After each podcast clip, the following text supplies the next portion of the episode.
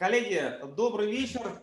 Сегодня у нас э, много замечательных событий, начиная от Дня радио, с которым мы каким-то образом косвенно связаны, и заканчивая тем, что сегодня 265 лет назад состоялось торжественное открытие Московского университета, с которым мы уже все-таки напрямую связаны. И я с радостью передаю слово нашему сегодняшнему герою, ведущему стрима. Это Николай Борисович Чербаков. Пожалуйста. Да, добрый день. Спасибо большое, Александр. А, ну, прежде всего, видите, я тоже хотел всех поздравить с этой, э, с этой датой, связанной с Московским университетом. Это первое. Ну, второе, видимо, э, так сказать, выразить уверенность, что все соблюдают соответствующие карантинные и прочие мероприятия. А, и если начать э, наш с вами разговор, вот мне здесь предварительно прислали какие-то вопросы. Сейчас э, я э, возьму, открою их в телефоне, с тем, чтобы на них попытаться ответить, если я смогу это сделать. Ну и, соответственно, здесь, видимо, так принято, вы можете эти вопросы какие-то присылать по ходу нашего обсуждения. Я постараюсь отвечать на все вопросы, кроме матерных, еще каких-то таких идиоматических. Э, вот. Э, ну, посмотрим, как это будет э, строиться, наше с вами общение. Так, ну так и вот. Вот я открываю эти самые вопросы. Сейчас, секунду. А, вот они. Ну вот первый вопрос, э, который мне пришел. Э, какие вы видите главные проблемы строительного права, в кавычках, в действующем российском правопорядке? Ну, во-первых, сразу видно, что вопрос задал человек знающий, потому что поставил э, некий такой термин «строительное право» в кавычки. Конечно, никакого строительного права нету. Безусловно, как отрасли права, отрасли науки, отрасли знаний – о чем здесь говорить, э, потому что иначе ровным образом есть какой-нибудь там пчелиный, аптечный и прочее право, об этом многое было сказано. Э, вот. Э, Но ну, в то же самое время надо понимать, что понятие этого строительного права очень условно, оно условно и за рубежом, и в России. Вот если мы будем говорить о понятии строительного права, construction law за рубежом, имея в виду, в общем, большинство правопорядков – развитых, это и Германия, и Франция, и Великобритания, и все связанные с ним англосаксонские правопорядки, и Япония, и Китай, то, в общем, э, строительное право ограничивается э, вопросами договорного права, и причем в основном договорами строительного подряда в различных вариациях. Ну и договорами, связанными с управлением проектами строительными. Э, иные вопросы вне поля зрения так называемого строительного права. Э, я, э, когда здесь уже достаточно давно, уж лет, наверное, 7 или 8 назад, начал читать в Московском университете сначала спецкурс для специализации, а теперь уже и для магистрантов, некий спецкурс, посвященный в кавычках строительному праву, подошел к этому вопросу шире, Э, включил, включил сюда вопросы не только обязательства, но и вечного права. А это вопросы, в общем, понятия объекта строительства. Э, здесь речь идет и об объектах незавершенного строительства, и об объектах э, культурного наследия как объектах строительства, и об объектах подземного строительства. Понятное дело, что вот здесь вопрос вечного права Строительное право тесно связано э, с вопросами недвижимости, с вопросами соотношения прав на землю и э, на объекты, созданные на земле. Ну, а также, э, конечно, вопросы, связанные с гражданско-правовым статусом участков недр, что это такое участок недр, какое право возникает на участок недр – Э, словом, это вопросы э, вечного права, которые возникают при создании объектов новых недвижимого имущества и при реконструкции существующих. Ну, конечно, сюда же относится самовольная постройка, которую я очень люблю, и которая, ну, в общем, в целом, наверное, является таким введением строительного права в Российской Федерации. Ну и второе – это вопросы обязательного права. Ну, понятное дело, что это не только договоры строительного подряда, это договоры на проектно-изыскательские работы, это договоры, безусловно, на управление строительными проектами, но и это договоры э, долевого участия в строительстве, и все связано э, с приобретением прав на вновь созданные объекты недвижимости. Здесь же и простое товарищество, купли-продажи будущие вещи, ну и так далее, и так далее. Э, и вот приблизительно так строится этот самый спецкурс, который читается в Московском университете строительного права. Насколько я знаю, пока такой единственный спецкурс в России, посвященный строительству. Но э, вы задали вопрос о проблемах. Да, ну и понятно, что здесь, безусловно, все те вопросы, которые э, я сейчас так очень пунктирно в первом приближении здесь привел, которые рассматриваются. В общем, вопросы гражданско-правовые, поэтому речь идет о применении гражданско-правовой методологии, о применении норм гражданского законодательства э, с использованием соответствующего инструментария – Поэтому в общем, в своем чистом, незамутненном теоретическом виде вопросы строительного права, по всей видимости, вопросы гражданского права. А, конечно, можно из этого сделать вообще какое-то нечто межотраслевое, в результате чего это превратится, так сказать, в такое хаотичное нагромождение э, норм любого права, которое соприкасается со строительством. Э, но это можно сделать с любой деятельностью человека. Можно сделать куплю-продажное право и сказать, а вот если это предприниматели, как быть, а если это коммерсанты, это что-то, оказывается, другое, ну и так далее, и так далее. Всем эта проблема известна, не хочу ее здесь обострять. Но мою позицию, думаю, тем, кто надо, тот понял. Э, в общем, это ни на что не претендует. Говоря о реальных проблемах, ну, надо иметь в виду, что реальная проблема, самая главная, которая как мне кажется, в России существует, что не учитывается при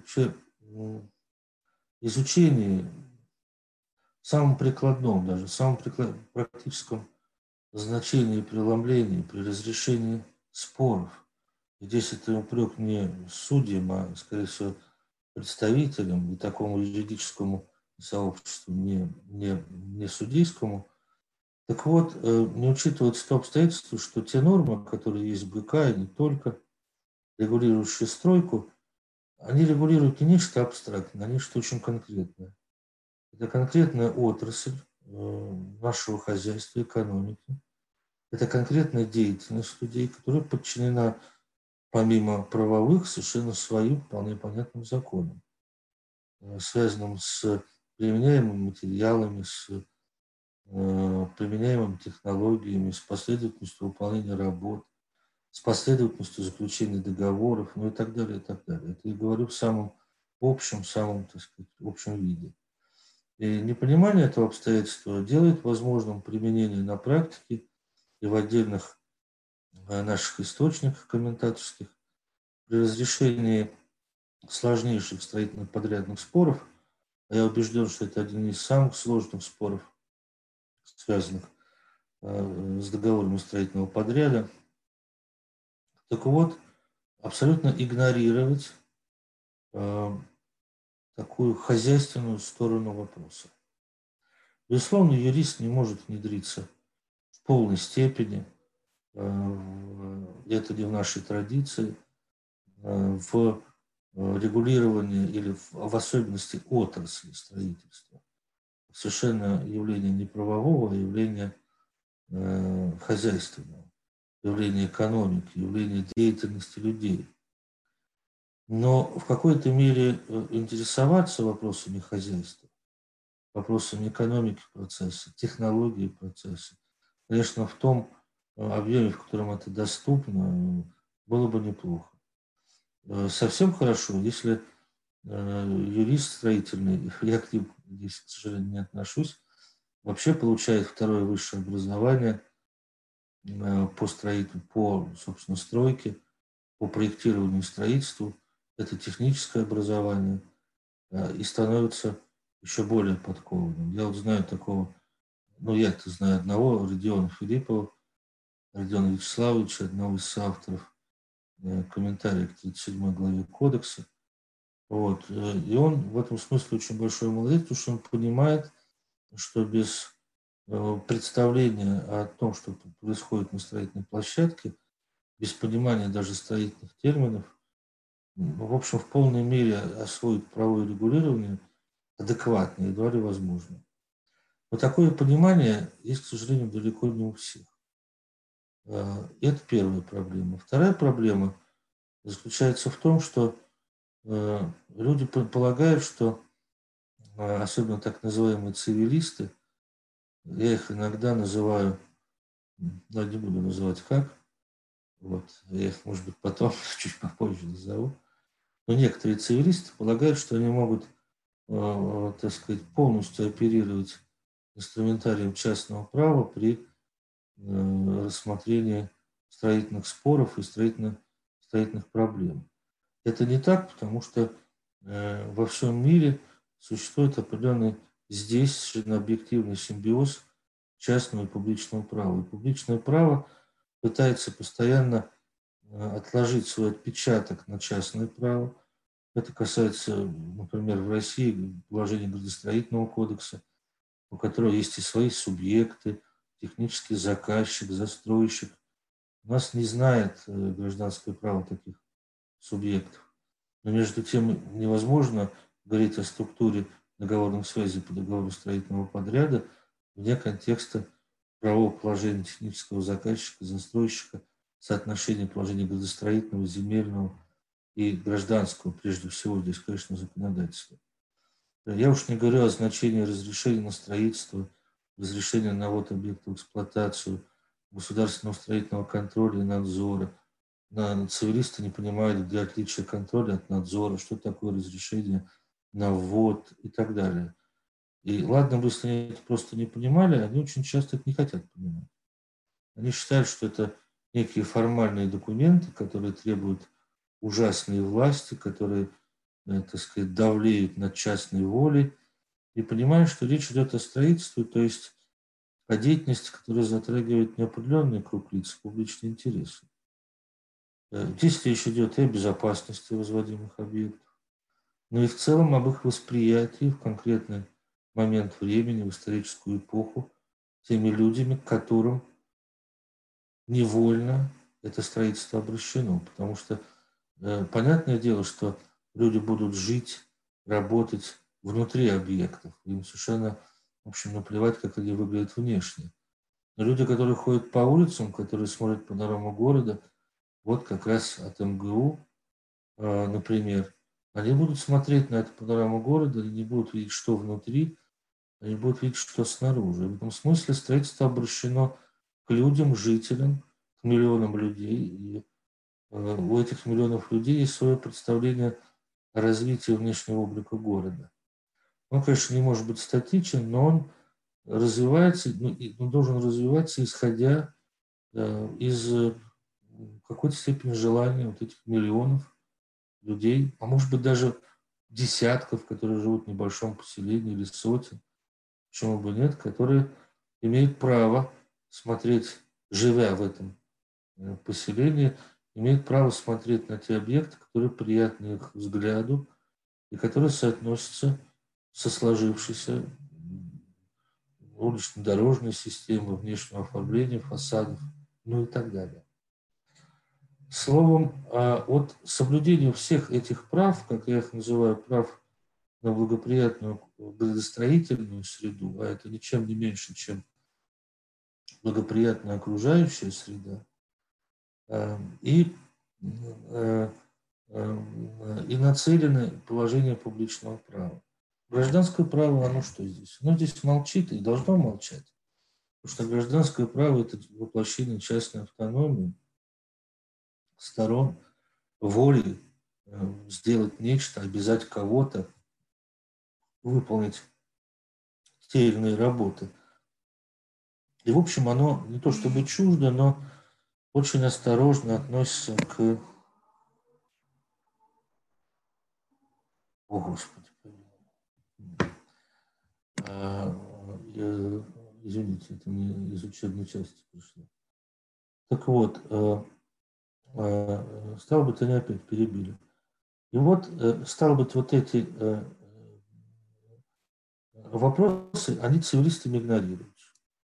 Ну а когда, например, принимается стольное разъяснение, здесь прежде всего, например, по гражданскому праву, по строительному подряду, я не знаю, по самовольной постройке, по еще чему-то, то спрашивают прежде всего цивилистов, они этого, этой особенности регулирования строительства не знают и, знаете, главное, не хотят.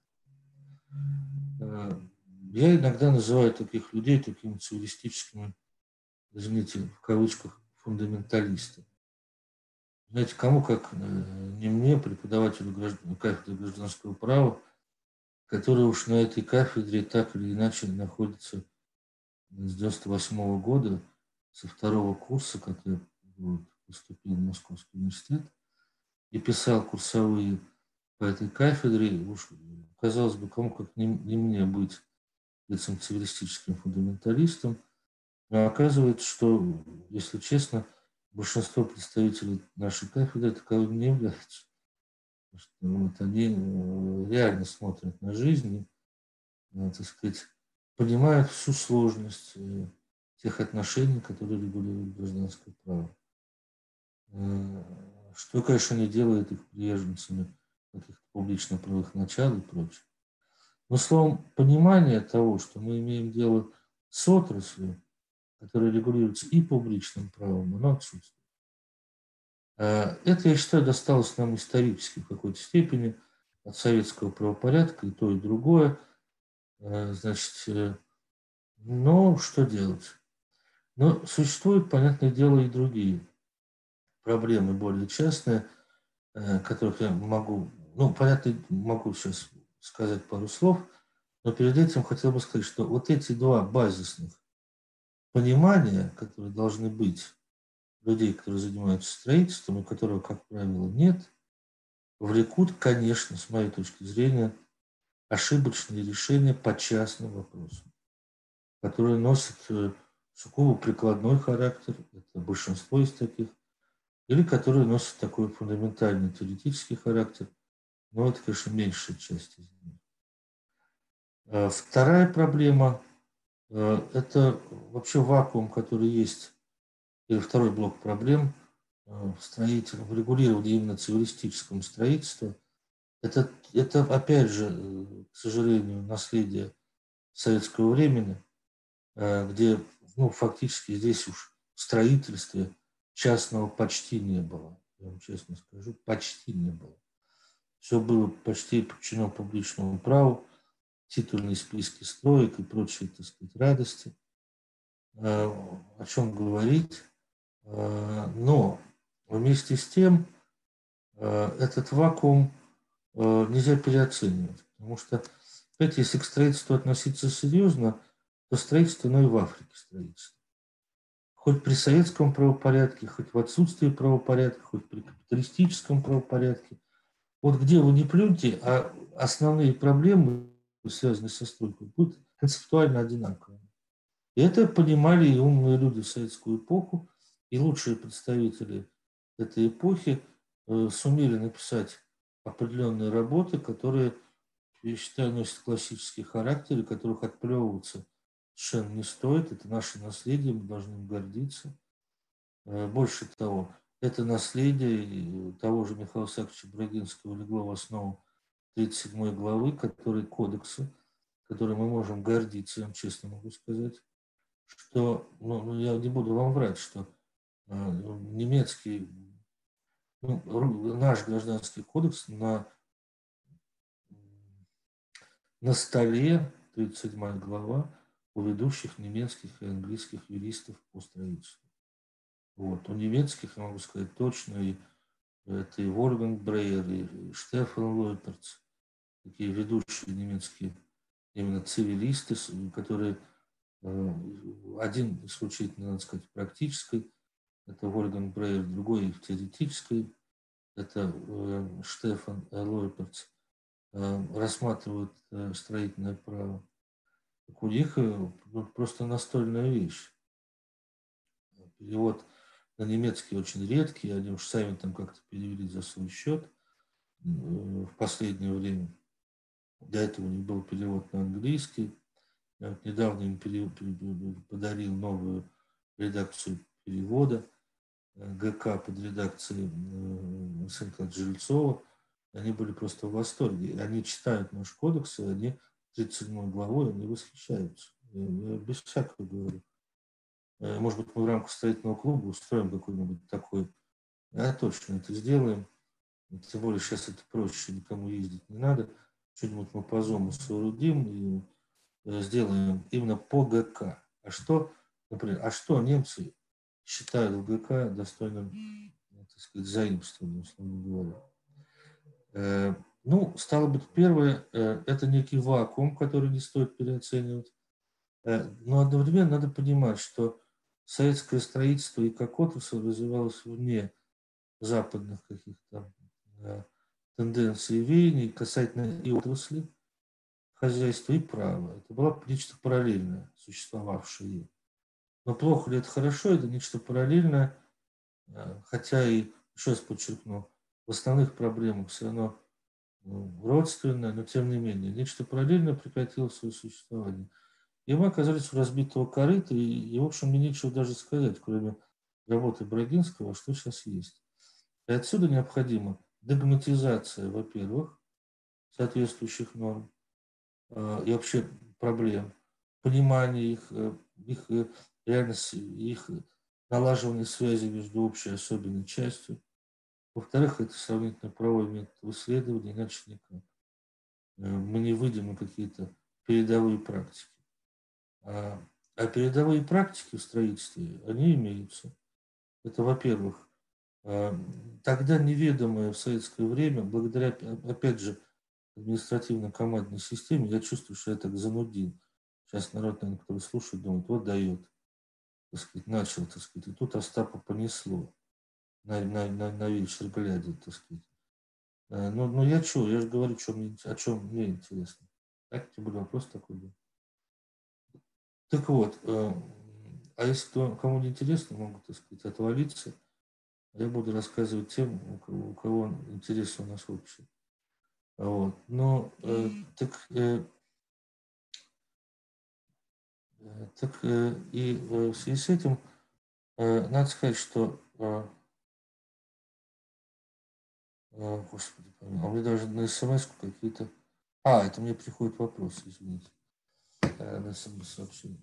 Так вот, э, и оказывается, что, видите, э, необходимо двигаться таким путем. Чего у нас нет?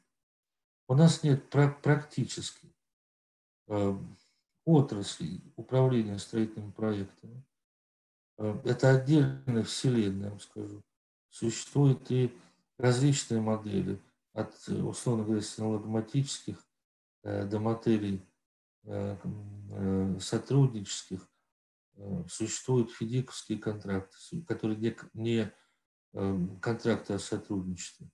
Существуют контракты EPC 2000, FAC1, которые типовые, рамочные, которые основаны на сотруднической модели. Цель вообще управления строительством – это, безусловно, всегда снижение издержек и выдерживание сроков строительства, если говорить так по-серьезному. А, и, и в общем управление строительством, оно вот развивается вот в, этом, в этом направлении, экономическом. У нас этого практически нет. Как и нет, и это второй типовых контрактов, к большому сожалению. А, во всем мире, в самых даже, я бы сказал, развитых порядках, типовые контракты строительного подряда есть, потому что Очевидно, что сама жизнь толкает к типовому контракту. Конечно, он всякий раз адаптируется. Любой фидик адаптируется под проект. Любой NEC, GST э, адаптируется под конкретный строительный проект, он не претендует на то, что либо все, либо ничего. Э, они очень такие э, подвижные структуры, это вот международные строительные контракты. То же самое немецкие ФОБ, э, ФОБы. Они достаточно подвижны. Нельзя думать, что это вот либо так, либо никак. Э, как я не буду говорить, как, когда это у нас бывает. Вот. Поэтому, э, так сказать, естественно, они предполагают возможности, это самое главное, различного распределения рисков между сторонами, что чрезвычайно важно. Ну так вот, чтобы не путаться, скажу, что во всех правопорядках э, развитых и не очень. Почему-то существуют строительные типовые контракты, у нас нет. И у нас нет, э, я вот, э, в общем, и на практике сталкиваясь, не то что сталкиваюсь, а занимаюсь этим строительством и в качестве арбитра, и в качестве, как сказать, консультанта, если так можно высказаться, я для себя задал вопрос, а почему это Э, неинтересно. Почему это неинтересно и сейчас крупным игрокам? Да и вообще никому. Да, вот иностранцы говорят, что вы здесь делаете строительный контракт? Э, э, больше того, недавно мы общались, с, я общался с немцами летом прошлого года здесь, в Москве, по, по другому вопросу. И что-то мы разговорились вечером, и возник вопрос, а давайте сделаем единый типовой договор для стран, э, я бы сказал, германской системы. Я сказал, ну, ой, кто, кто мне за это заплатит? Такие деньги, чтобы я, собрав соответствующую команду людей, а команда, безусловно, есть, э, взял бы это и сделал. А ответ, никто не заплатит. Почему? Потому что это никому не нужно. А почему? Потому что в России, это что, еще одна главная проблема строительного права, э, к праву относится как э, в строительстве, как, ну, мы решили по понятиям в бане, а вы оформите. В большинстве случаев всем наплевать на это право. Все живут своими понятиями из 90-х годов, если речь идет о строительстве. Не все, но очень, к сожалению, очень многие исследовать закону, вообще говоря, никому не интересно. Реально распределять риски в договоре. Мы договорились. Пацаны договорились, так оно и будет. Если будет иначе, ну, тогда будет как-то иначе. А как, я уж не знаю. Но, э, ну, к сожалению, строительная отрасль, она вообще всюду такая, знаете, она всегда стремится к какому-то, понимаете, как, ну что стройка говорить, она вот во всем мире на подрядах всегда, теперь даже боюсь сказать, э, как это по-русски правильно. Э, ну, в общем, подряд э, связан с определенными иногда, порой, но не у нас, злоупотреблениями. И вот именно благодаря тому, что закон очень часто не позволяет делать, или эти злоупотребления, так сказать, прямо осуществлять, лучше делать не по закону, а как Бог на душу положит. Вот это к большому сожалению.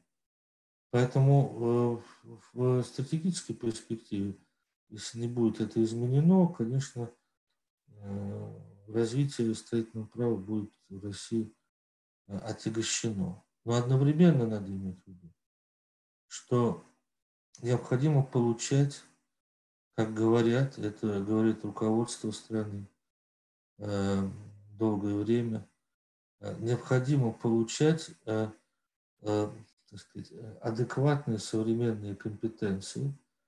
И я хочу сказать, прежде всего, в сфере строительства.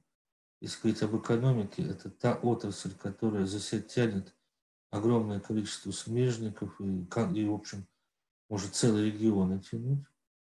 В этом смысле снижение издержек, повышение эффективности – через лучшие практики. Лучшие практики – это отражены в типовых контрактах, прежде всего, и в обобщении практики их применения, а в привнесении сюда юридических инноваций, как, например, я не знаю, дюдикация, к примеру говоря, как учение о просрочках. Только что я почему-то тоже общался на эту тему. Но у нас-то просрочка и просрочка в подряде – в, в, в международном строительном праве выделяются до десятка видов просрочки, а обоюдные, параллельные, конкурирующие. Существуют целые, целые методики расчета просрочек, в том числе основанные на э, BIM-моделях, э, Building Smart и так далее, то есть в электронной форме. Существуют целые монографии, которые посвящены э, делаю в строительном праве, то есть просрочки по существу в строительном праве.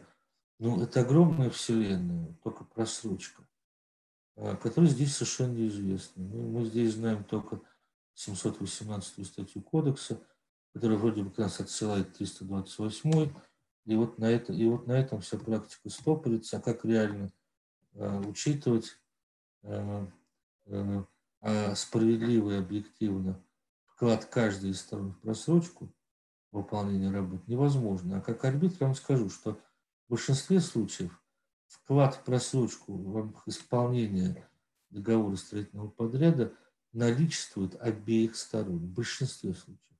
И оценить суду, третейскому суду, в стоимостном выражении, применительно к заявленным требованиям, а, размер просрочки, размер вклада в просрочку, например, ответчика, заказчика, это чрезвычайно сложно.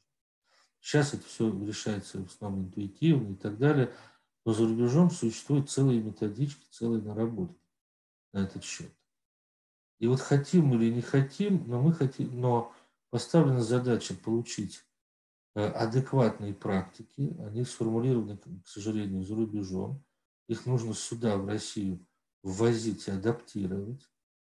Ну и самое главное, это вещь, э, право, конечно, второстепенное, самое главное – это новые технологии. А новые технологии появляются через субподрядчиков. А субподрядчики хотят применения адекватных правовых режимов. Применение адекватных правовых режимов означает применение разработанных применительно к международным строительным контрактам, применительно к национальным системам, неважно, Франции, Голландии, Великобритании, Германии, Швейцарии, кстати, вот Швейцария одна из самых популярных стран в части применимого права по строительным контрактам. Стан, запятая, то есть стандарт. И в этом смысле, поскольку, поскольку никакие санкции этому в серьезной степени не препятствуют, э, ну, вернее, как препятствуют, но как-то люди эти вопросы решают. Субподрядчики идут на строительные проекты, не нарушая санкции санкционное соответствующее законодательство. И они привносят сюда то, к чему российский генподрядчик или заказчик не готов. Потому что зарубежного субподрядчика все эти понятийные темы не интересуют, они не устраивают. Он хочет быть на прочной почве каких-то законоположений и адекватной предсказуемой судебной практики. Вот учитывая, ну и кроме того, э, в случае да, и имея это в виду, я считаю, что огромные перспективы у развития строительного права. Огромные.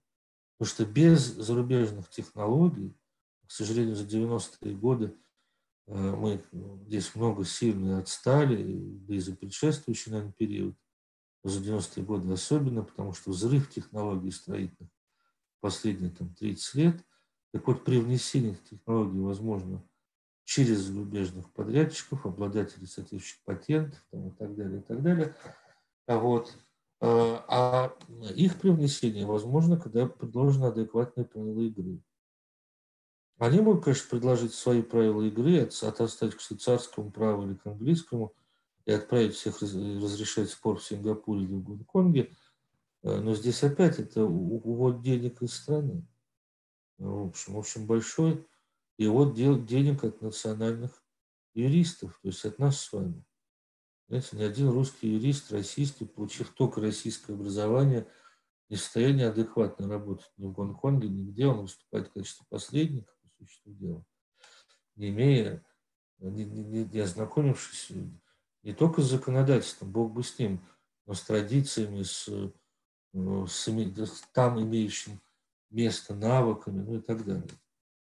Вот, поэтому, вот я бы сказал вот так. В этом смысле я хотел бы всех заинтересовать, что это грандиозные перспективы развития строительного права, совершенно грандиозные, причем, так сказать, совершенно объективно. Для этого надо преодолеть ряд проблем, которые э, мы пытаемся преодолеть с тем или иным успехом. Э, второй вопрос, который мне пришел. Как вы оцениваете актуальность и реальность имплементации в ближайшие годы реформы вечного права, подготовленной Советом по кодификации? Ответ – отрицательный. К большому сожалению, с моей точки зрения, реформа гражданского законодательства, конечно, в части обязательного права, общих положений, с одной стороны, привнесла много, э, много нового и даже любопытного и полезного, но, но с другой стороны, одновременно, э, как и любой прилив, э, но прилив океанский – это естественный процесс, а процесс реформы гражданского языка – это совершенно искусственный процесс. Я не думаю, что многие тысячи субъектов предпринимательской деятельности, суды, представители во многих регионах России жаждали реформы, говорили, мы хотим реформу, дай реформу и так далее, и так далее. Все только освоили новый ГК. А, появилось некое представление об институтах а, в судейском корпусе. Я скажу, как человек в свое время проработавший в судах, ну, в высшем арбитражном суде какое-то время.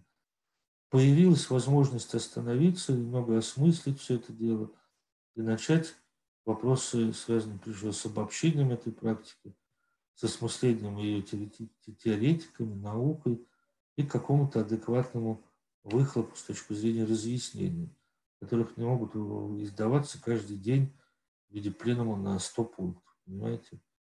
Эм, ну и, в общем, это освоение как-то шло, и реально каких-то изменений, эм, мне кажется, таких э, жестко применительно к ГК, Э, которые не могли быть подправлены тем же высшим арбитражным и верховным судами в рамках своих конституционных полномочий по толкованию, едва ли было. Особенно, когда речь идет об обязательном праве, которое пронизано идеей диспозитивности. Поэтому саму реформу я, честно говоря, воспринимаю как искусственную. И наряду, то есть был запущен некий прилив идей, норм, концепций, Понятное дело, это смешение разных вод, разных течений, которые, к сожалению, не удалось канализировать и которые выплеснулись на берег в виде хаотичных норм, очень часто юридико-технически выработанных на крайне низком уровне. Но, как говорится, главное, чтобы э, костюмчик не сидел, а был. А какой он, узок или мал, то, что не кафтан-то не по тришке, это не важно. Главное, кафтан есть. Вот. И, э, в общем, это привело к тому, что, с моей точки зрения, наступила определенная сначала заинтересованность, потом растерянность, а сейчас апатия. Знаете?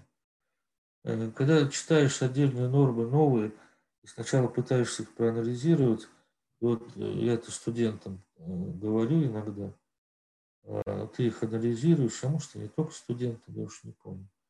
Анализируешь, анализируешь, что же имелось в виду. А потом понимаешь, да ничего. Ну, написали, написали. Что это означает? Вот, вот новая статья 10 в части последствий. Попробуйте, проанализируйте. Если иные последствия не предусмотрены, когда, тогда, о чем или о чем написано вообще? Это обращено прежде всего, понимаете, к судьям. Я, я среди авторов кодекса все прекрасные люди, я их в новой редакции, я их в большинстве случаев знаю, с уважением отношусь. Но, во-первых, не удалось систематизировать в должном образе вот эти различные течения законодательные, которые каждый из которых исходил из своей методологии. Оказалось, что реформы ГК нет единой методологии нет единой идеологии. Это, это, это же ужасно, когда ранее монолитный кодекс превратился э, в де-факто, не, не, не обязательно, то есть это не нарочно, в поле для каких-то экспериментов э, непродуманных. Что-то из английского права, не знаю, indemnity из английского, астрент из французского, а давайте возьмем еще, еще откуда-то, еще откуда-то, а вот здесь тоже вот действительно обход закона – ух ты, так вот же написаны какие-то работы, давайте и это сюда. И в результате получился калейдоскоп, в котором едва ли можно разобраться, и который, как мне кажется, э, ситуацию тоже дестабилизирует. Он ее превращает в какую-то какое-то ощущение беспомощности. Мне кажется, не моей, потому что, если говорить серьезно, по большому счету не наплевать. Да, вот. То есть строительного подряда не коснулся, э, совершенства ждать ниоткуда, ниоткуда. Мы имеем дело с тем, что имеем, ну давайте с этим работать. В этом смысле я оптимист. Но имея в виду людей, ну, ну я в особом положении. Понимаете почему? Потому что я не вынужден, как судья, рассматривать 100 дел в месяц. Понимаете? Когда мне никто не объяснил, никто не разъяснил, как все вот это новое ля-ля-ля применять. Ну, невозможно так. И оказалось, что э, эта реформа, с моей точки зрения, а, она, будучи, может быть, отдельными людьми продумана, э, не, не, не составила какую-то систему, десистематизировала методологию, идеологию кодекса и сделала применение более сложным, менее предсказуемым, вот, с моей точки зрения. Э, и в какой-то степени отбросила нас назад. Я имею в виду в целом. Это моя позиция в целом. Безусловно, отдельные нормы – это прорывы вперед. Это, я здесь не спорю о заключенности договора. Здесь не надо тоже все это одним махом, одним, э, не махом, а как называется, одним, одной краской мазать. Это неправильно. Но я в целом свои впечатления рассказываю. Ну, ну, если в договорном праве это небольшая беда, потому что большинство норм том числе и введенных диспозитивных, и мы своей волей, если мы вдумчивые предприниматели, можем изменить э, регулирование договорным условиям, то в вечном праве, которое пронизано императивностью, я боюсь, э, э, что эта реформа может иметь самые непредсказуемые, так скажу, последствия. Может, они будут непредсказуемо прекрасны может быть, как вот все говорят, вот мы примем, э, значит, нормы, новую норму о вечном праве, и все расцветет, знаете, и сирень начнет цвести на два месяца дольше, потому что она возрадуется новым нормам о вечном праве, концепции единого объекта, и издержки на строительство, и на все, они вдруг упадут в разы, и ВВП его вырастет в четыре раза, и так далее, и так далее. Э, вот это, э, так сказать, с моей точки зрения, в какой-то степени Маниловщина, а реально э, судья в городе Кудымкар или, или регистратор столкнется с тем, что у него новое вечное право, к которому он привык и которое в целом адекватно э, ситуации. Мы делаем гражданское право в России, мы это делаем не в Пруссии, не в Саксонии, не в Северной Рейн-Вестфалии, э, знаете ли, и не в Лангедоке, не в Коньяке. Понимаете? Мы делаем это в России, в огромной стране. Так вот, я думаю, что судья первой инстанции, мировой судья, воспримет с глубоким чувством удовлетворения новое вечное право, а равным образом регистратор. И я думаю, что на ближайшие, если это будет реализовано, на ближайшие пять лет вечные права в России будут дестабилизированы. Это издержка э, любой реформы вечного права, потому что это основополагающее право, не зря всюду э, говорили о земле, земля, земля, декрет о земле, э, ну и так далее. Это все лирика, понятно. Э, кому-то надо сейчас это дестабилизировать. Вот. Сейчас грядет, как говорят, всемирный экономический кризис, который связан не только с ковидом-19, но и какими-то общеглобальными процессами кризисными. Кому-то надо здесь дестабилизировать в России эту ситуацию, ну, я, я соглашусь с тобой позицией. Еще раз подчеркну, по большому счету, да, я реалист. Будет так, будет так, будем работать с теми нормами, которые будут, будем их толковать, будем о них рассуждать. И, ну, еще раз подчеркну, у меня никаких нет претензий ни к каким авторам э, личностным, ни к кому из них. Просто, к сожалению, так сложилась ситуация, что к единому знаменателю все эти многотрудные усилия не удалось привести. большому сожалению. И это главная проблема. Да? Проблема не в отсутствии интеллектуальных способностей, они присутствуют. Но знаете ли, когда, если каждому художнику дать творить без какой-то цензуры, это приведет, может привести к самым неожиданным, но, может быть, даже не самым лучшим последствиям. Вы знаете, что забыл я. Ну, неважно, какой-то пример из искусства. А какая-то цензура нужна. Нужно кто-то, кто должен говорить, а вас понесло. И для меня нужен такой человек. Просто вот у меня здесь такого нету. Я говорю, все молчат. А, потому что меня тоже несет, естественно. Скажите, пожалуйста, влияет ли конституционная реформа на развитие частного права в России? Вы знаете, я, честно, я не читал, я не знаю, какая конституционная реформа. То есть я знаю, что она, э, так сказать, предложена, знаю какие-то поправки, вот, э, главным образом из рекламы, которая вдруг попадается, э, например, в новостях. Судя по тому, что я знаю, кажется, что едва ли как-то это влияет на частное право. Только если очень косвенно. Вот. Поэтому а, мне кажется, что она в основном частного права не затрагивает. Но в какой-то степени она меня, в общем, даже радует. Например, я недавно увидел по рекламу о, о том, что есть такая поправка в защиту животных, в том числе бездомных. Я только этому, вы знаете, только приветствую от жестокого обращения, от всяких там ужасов и так далее. Поэтому что-то еще было про культуру. То есть, ну, это, конечно, надо сохранять и культурное наследие в том числе. Как вы считаете, нужно ли было реформировать ВАЗ РФ?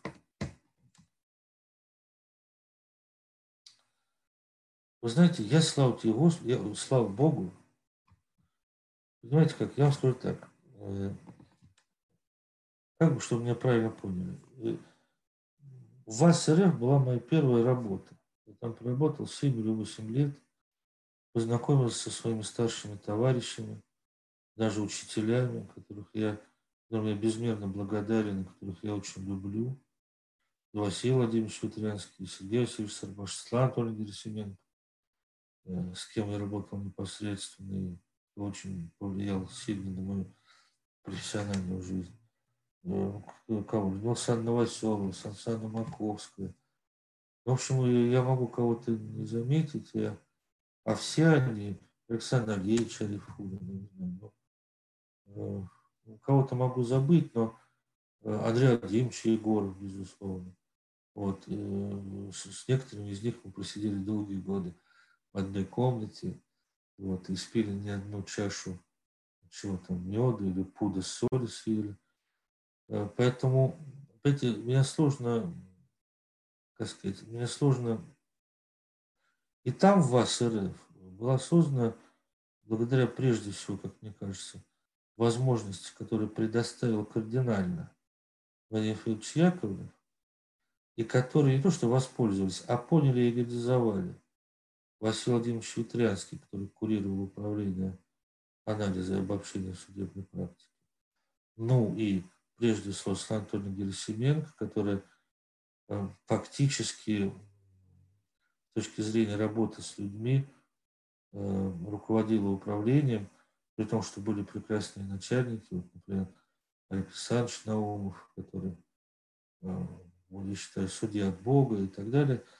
Но в основном вот эти люди создали уникальную, с одной стороны, творческую атмосферу, а с другой стороны, атмосферу, не терпящую лукавства, ханжества и какой-то мерзости, особенно учитывая, что это э, госслужба и в высшем судебном органе, и там по сообщению прессы, э, которая, конечно, является враньем, э, могли быть всякие, всякое, чего там не было. Так вот, они создали атмосферу добросовестности, честности, я бы даже сказал, какой-то степени служению своего дела, ну и профессионализм.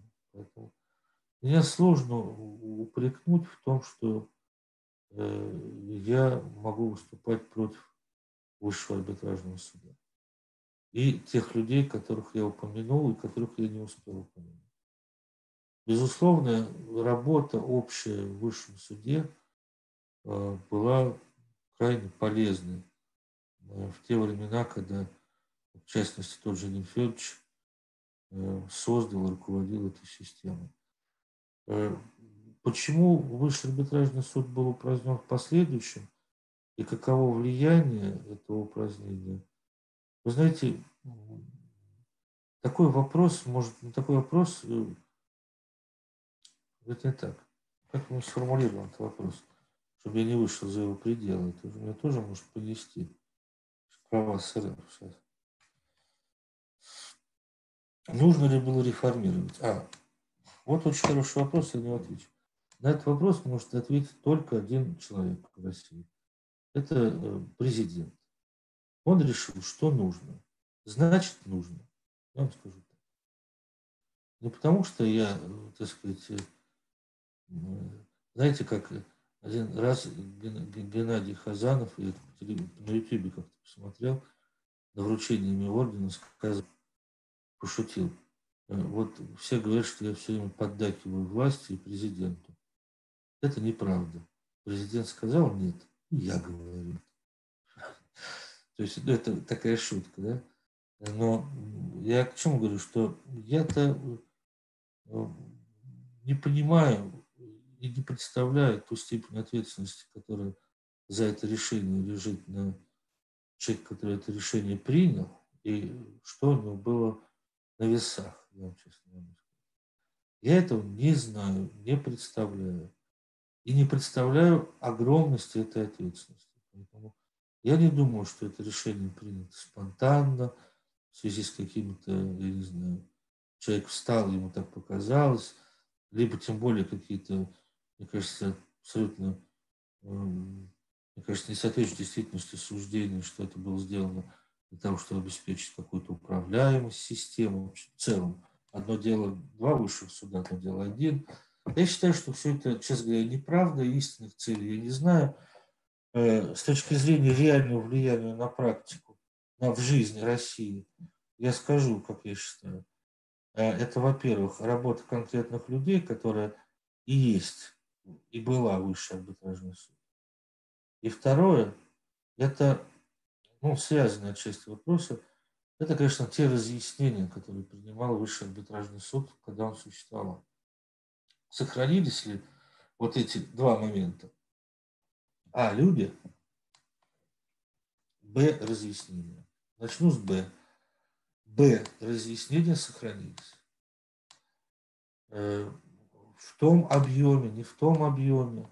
Я вам скажу, что участвуя в очень многих э, обсуждениях в разных форматах в высшем арбитражном суде, а, а потом и в Верховном суде, как член рабочей группы по подготовке разъяснений, связанных с применением гражданского законодательства, уж я не знаю, сколько мы обсудили пленумов, 8, не знаю, ну, все, которые были Верховного суда по ГК. Э, так вот, э, такие основополагающие. Каких-то я не участвовал, там, в сделке заинтересованностью, я здесь не специалист, и но связанных э, с ГК, с основами, я, наверное, в большинстве принимал участие. По-моему, первого 25-го. Ну так вот, и э, я вам скажу, что обсуждение проходит на совершенно должном уровне. Не знаю, там, в общем, участвуют многие те, которые участвовали. Вот Евгений Алексеевич участвует. Всех приглашают из МГУ, из МГУА, из ГИМО. То есть все могут прийти и высказать свою точку. Из Академии правосудия. То есть из самого разного спектра научных учреждений. Центр частного права, конечно. Вот, поэтому ну, сказать, что это наша позиция не учитывается нельзя, а дискуссия идет профессионально. В чем проблема? Меньше, может быть, пиара, чем это было у высшего арбитражного суда последних лет своего существования. Это может быть. Но по существу разъяснений, работы, я вам скажу, что э, мне кажется, что судебная практика утратила немного.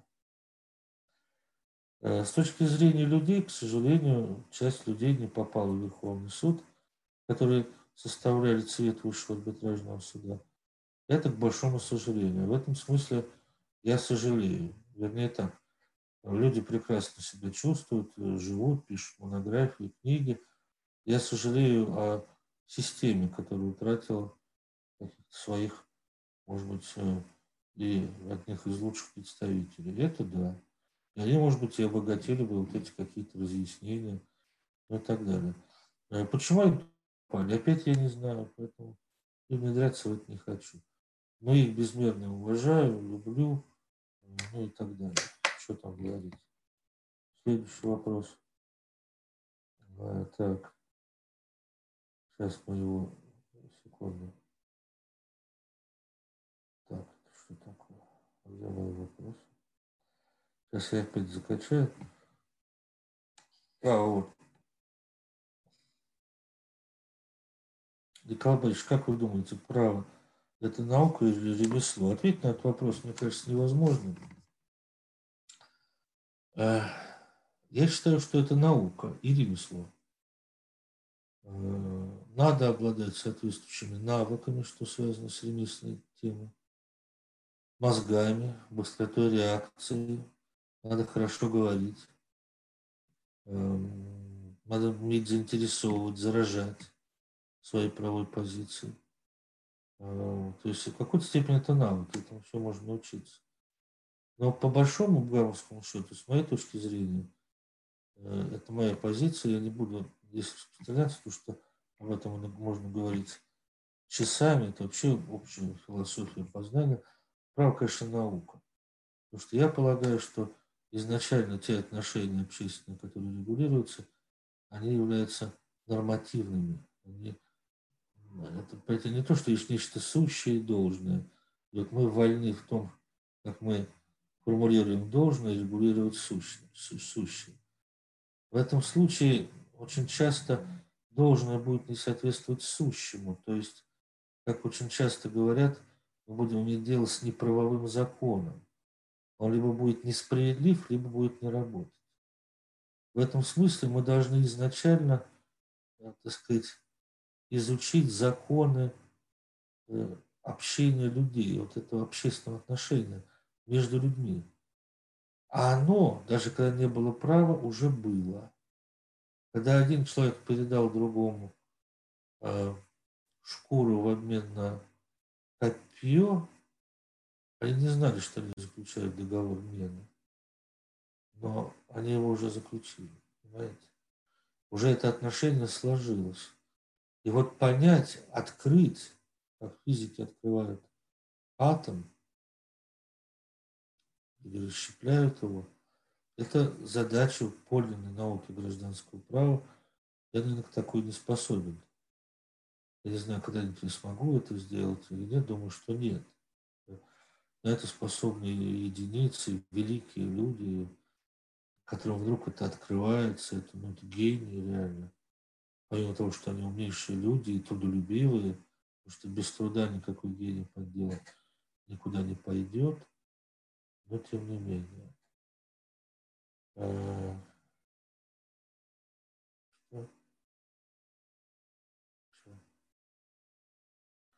искусство. Вот к вопросу о науке или ремесле, может быть, это все-таки искусство. А может, да, знаете, да, может быть, это искусство. Я не знаю. Как, давайте следующий вопрос зададим. Что такое искусство? Это бессмысленный разговор. Э, вообще, я вам скажу так. А, любое дело, в, том числе, в любом деле, в том числе и в праве, чем бы мы ни думали заниматься, ремеслом, наукой, искусством, могут заниматься только личности, внутренне сложившиеся, успешно заниматься, а у которых есть интерес в отношении того, чем они занимаются, и которые преодолеть один этот интерес не могут. У них по разным причинам. Преодолеть невозможно. Вот писал этот, как его, Толстой, хочешь не писать, не пиши. В общем, это относится ко всему. Можешь не писать, можешь не преподавать, не преподавать. Вот у меня к концу семестра уже преподавание из ушей, так сказать, течет, уже вот. Э, но я вам скажу, что в, сентябре мне опять будет ВО, а в мае ВО. Понимаете? Я думаю, так у большинства народа. Но представить себе, то есть я могу себе представить, я не, я не, это, не алкоголик и не э, наркоман э, преподавательский. Конечно, жизнь сложится, я не буду преподавать. Но, в принципе, и не буду, знаете ли, всю жизнь думать, ах, я не преподаю, я а, жизнь сломалась, все, я сейчас полезу, значит, в эту в петлю. Да никуда я не полезу и буду прекрасно жить. Но если жизнь дает возможность преподавать, наверное, пока я буду это делать. Пока не выгнали, так сказать, меня из университета. Вот, по разным причинам. Вот. Буду делать, э, доставлять неудобства студентам, их, их недовольство. Наверное, так. Э, вызывать недовольство.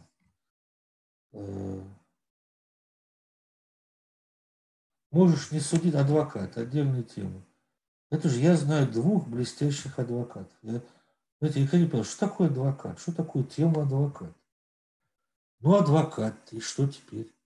Я сам сформулирую правовую позицию, сформулирую, напишу исковое заявление, если у меня есть два помощника, они посидят за сроки, за сроками всякой этой э, формалистикой, я пойду в суд, в зависимости от личности судьи, выступлю либо как сейчас флегматично, либо наоборот, супер, так сказать, эмоционально. Потому что я это в какой-то степени контролирую. Можно так, можно все. Э, ну и что, что такое адвокат? Я не понимал, ну что такое адвокат? А потом, когда я познакомился, э, э, так сказать, благодаря судьбе, Богу, там, с двумя адвокатами, оба мои товарищи близкие, я, вот один настоящий адвокат, и я понял, вот что такое адвокат. Это человек, у которого что-то, он постоянно защищает права. Это я реально в любой ерунде, где угодно. И он не испытывает при этом какого-то дискомфорта. Я иду работать, он живет. И на самом деле без этой жизни, как мне кажется, вот по представлению интересов, по защите, по форму... Я, вот, здесь какая-то своя логика дальше идет, э, которую несложно понять. Но это склад характера, это склад ум, не ума, а характера. Потому что, среди прочего, адвокат чаще всего энциклопедист, и поэтому нельзя сказать, что он где-то глубоко что-то знает. Он не знает, конечно. Э, ну, как? Вот, поэтому я имею в виду такой широкого профиля адвокат. Э, поэтому, так, следующий вопрос. Просим вас дать совет будущим студентам. Как вы считаете, какая образовательная программа бакалавриата более перспективная? МГУ, э, факультет э, какой-то высшей школы экономики – ГМО ГЮА. Нам очень э, ценно узнать ваше мнение. Спасибо. Но было бы странно, если бы я сказал, что это не МГУ. Что такое ВШЭ и чем там занимаются, я не знаю, честно говоря. Это науке неизвестно. В МГИМО МГУА я лично не знаю. Я к коллегам отношусь с уважением. Но, честно говоря, не очень тоже знаю, как там стоят дела по нашей э, специализации гражданского права, я бы сказал так, как бы там ни обстояли дела, э, хоть чудесно, хоть прекрасно, Бога ради, я бы сказал, идите в Московский университет. Вот сегодня сколько Александр сказал лет Московскому университету, вот столько лет э, заложена традиция преподавания юриспруденции. Сказать, в чем она заключается, не очень сложно. Я учился больше 20 лет тому назад в Московском университете. Сейчас преподаю. Вижу преподавателей, вижу студентов и понимаю, что мало что изменилось. Знаете? И вот э, консервативность, в хорошем смысле слова, это не значит, что э, это не восприятие новых знаний. Но хорошая консервативность в изучении – приверженность академическому подходу, приверженность известным, опробовавшим себя методам изучения гражданского права, и не только гражданского, вы говорите, что ли бакалавриат, какая у нас кафедра истории, Алексеевич Томский, теории, И Неров. Ну вы что, это э, Я в свое время у них учился, и я бы еще раз, вы знаете, поучился. А грешным делом, когда я помню, окончил университет, пошел работать в высший арбитражный суд, и в суде, ой, на факультете бывал ну, на заседании кафедры по надобности. И я иногда отпрашивался из суда, ну, чуть ли не на целый день. А, и ходил на лекции, если это совпадало, э, к Владимиру Алексеевичу Томпсону, который я уже прослушал где-то там в самом конце я забирался. И Анатолий Акаевича Кининова, соответственно, по истории права Томпсона, по теории Кинина. Гениальные вещи. А как подобраны преподаватели по общегуманитарным дисциплинам Московского университета? Я не говорю о специальных.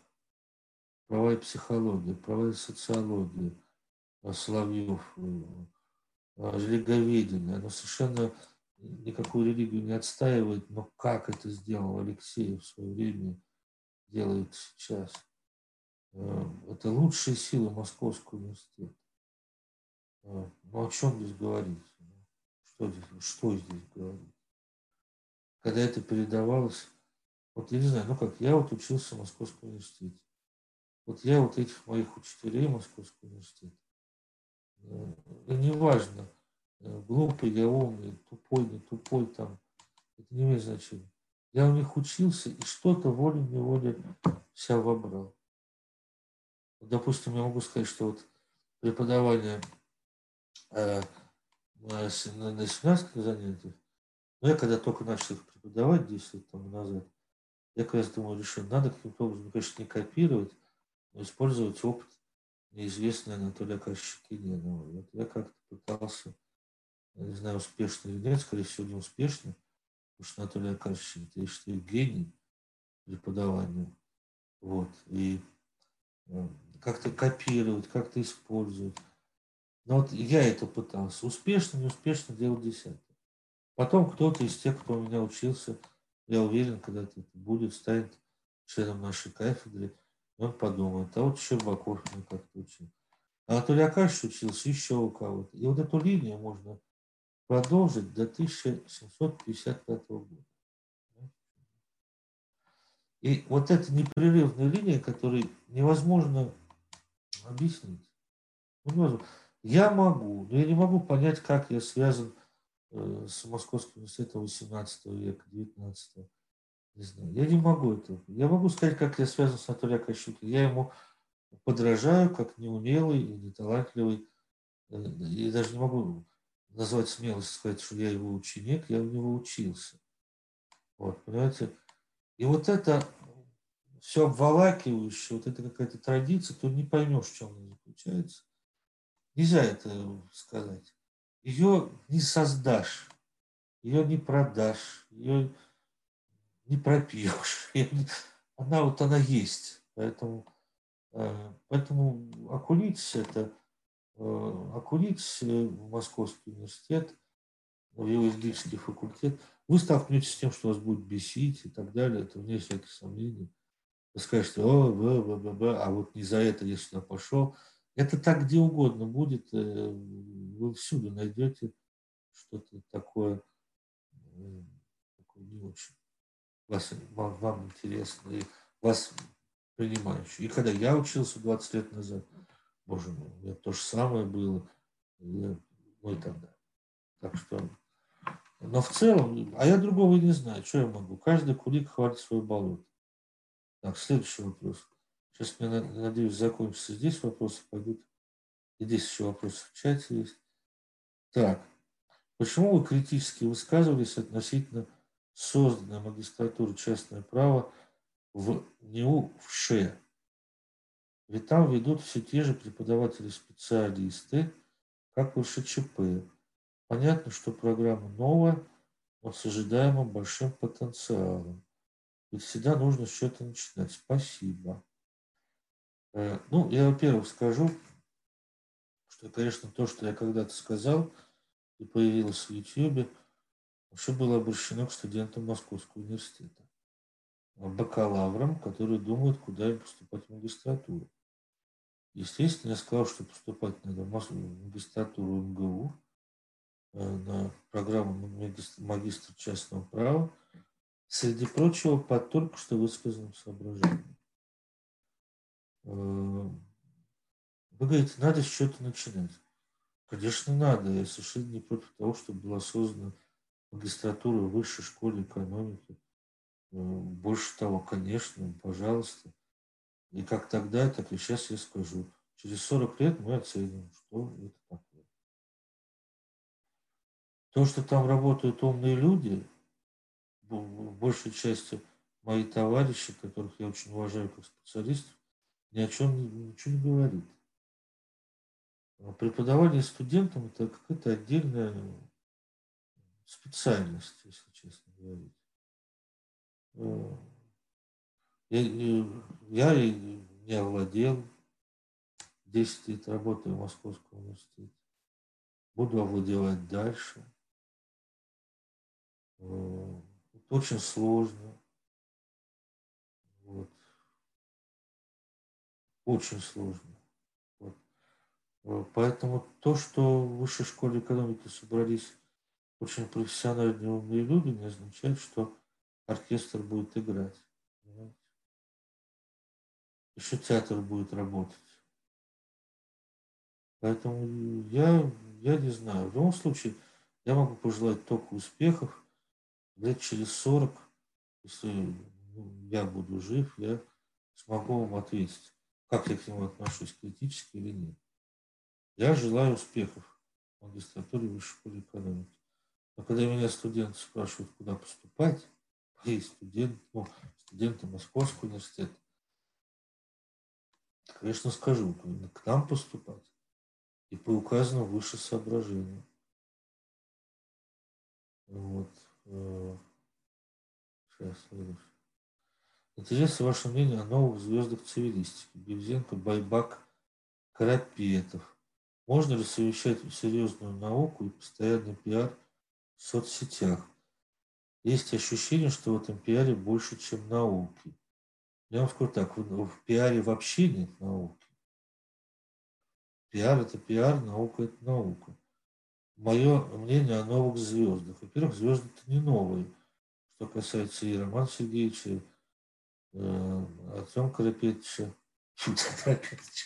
Артема Георгиевича Карапетова э, и, и Всеволода Байбака, они давно состоявшиеся, крепкие, высочайшего уровня профессионалы. Причем надо иметь в виду, что они ведущие юристы в публичном пространстве на одной шестой части суши. Это, знаете, не какой-то ведущий юрист э, на Мальте, я не знаю где, но я условно, против Мальты ничего не имею. Э, они мои товарищи в той или иной степени.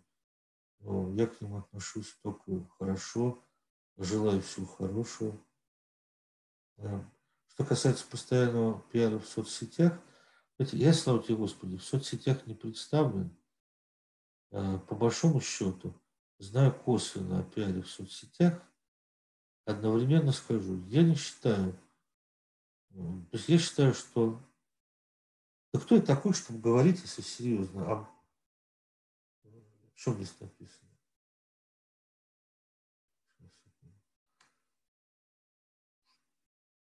О науке об истинной науке и пиаре.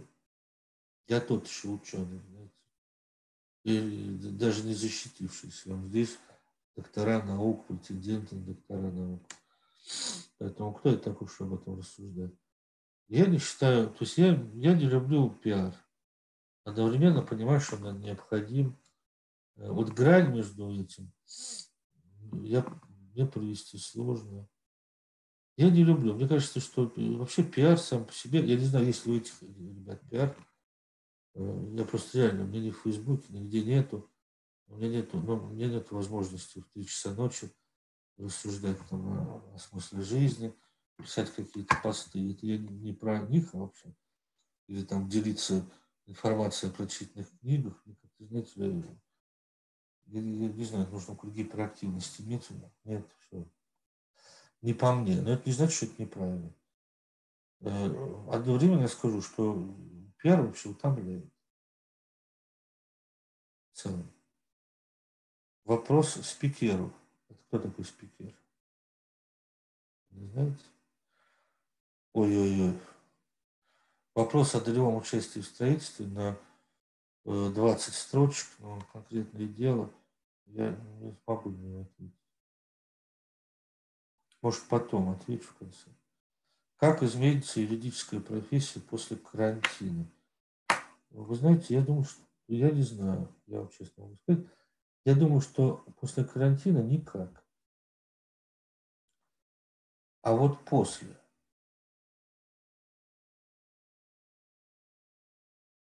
Той трансформации, которая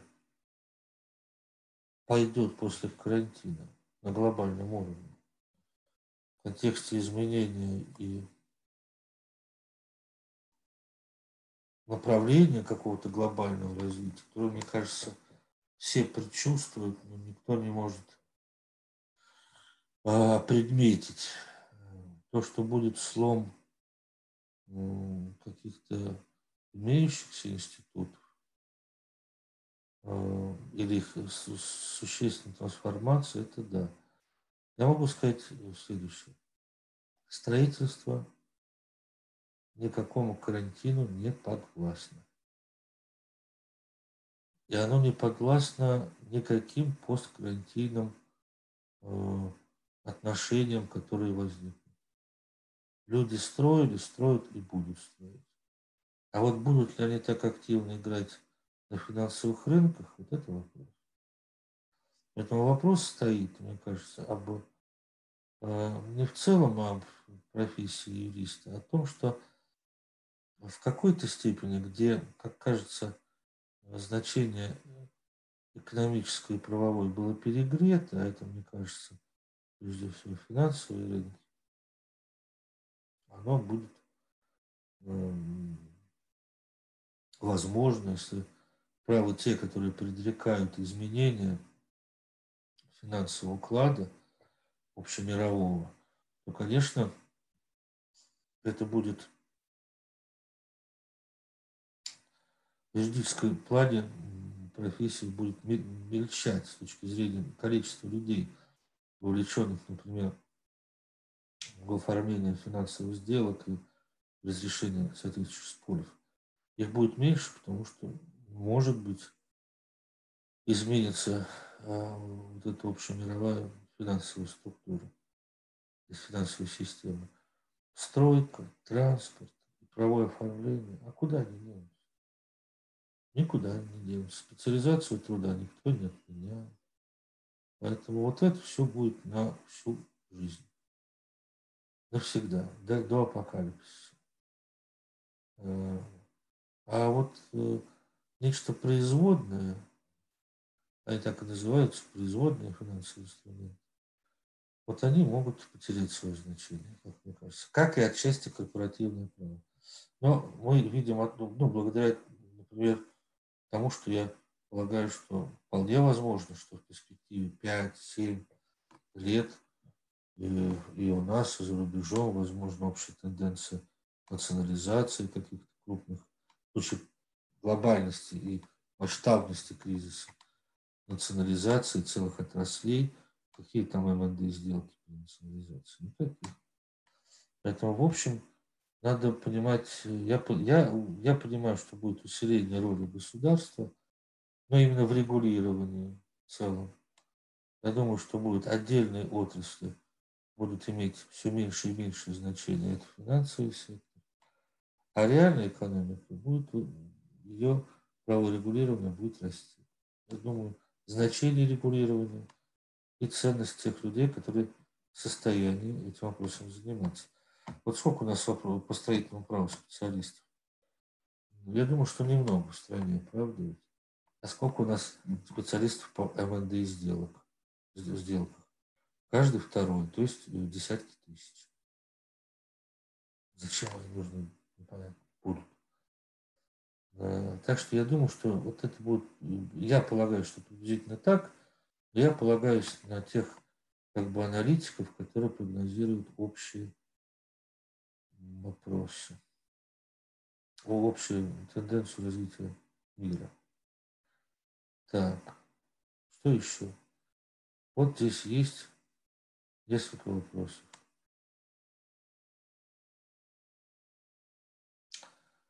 Ой, скажите пару слов о рисках гарантийного удержания. Достаточно ли будет приписать в договоре только его? Вы знаете, я думаю, что достаточно. Главное только в избежании путаницы указать, что гарантийное удержание, оно обеспечивает именно обязательства э, по устранению недостатков, вообще связанных с качеством выполнения работ в рамках гарантийных сроков. Но в целом, надо сказать, это вот мы все не то, что мы все, но мне такое ощущение есть от общения с, ну, в этой области, что гарантийное удержание очень многим воспринимается как а, ой, какой интересный институт, отчасти новый, я имею в виду в историческом контексте, отчасти новый институт а, для ряда поля. Вообще за рубежом к нему относятся очень негативно. Э, он считается дискриминационным по отношению к подрядчику. И вообще отсрачивает, в хорошем смысле этого слова, прибыль. Гарантийное удержание 3-7%. Маржинальное строительство, ну, конечно, никакие не 7, меньше, но 3-5, а то и меньше. Мы отсрачиваем на срок гарантийного удержания, это, как правило, гарантийный срок, какой-нибудь иной. Вот почитали на международном уровне, лорд Лехом, что средний, не знаю уж, как он там считал, средний срок гарантийного удержания на там три года, что ли, два года, я не помню, два, допустим, меньше возьму. Ну, то есть э, э, подрядчик получит 97% и через два года три. То есть он прибыль получит через три. Это отсроченная прибыль, она, в общем, негативно сказывается на финансовой устойчивости страховщика. Вот. Но мне не говорили, что здесь нельзя курить, поэтому я возьму да закурю. Тем более, что такого это же не обязательно. Что кто захотел, пришел. Вот. Имею в виду посмотреть. Э, это же не СМИ, тем более. Так, дальше. Планируете ли вы написание новой научной работы? Всегда. Надеюсь, что на карантине это может как-то удастся сделать. Так. Долгий вопрос по долевой участию в строительстве. Напишите мне на почту, я вам отвечу. Потому что он такой организатор. Спросите, вот Наталья, Пускай напишет на почту. В смысле, попрошу дать э, вам, Наталья, мой имейл. Потому что я долго это не вникать. Больше вопросов нет. Что радует в целом. Э, ждем три минуты, ой, три, ну, три секунды. Есть ли вопросы? Потому что я сам, сам не очень готов. Не хочу. Николай Борисович, вопросы есть еще на WhatsApp. А, в, в диалоге посмотрите. А, ой, спасибо, извините. Оказывается, на WhatsApp еще есть вопрос. Э, спасибо большое. Э, так. WhatsApp. Так, спокойно. Ага, так.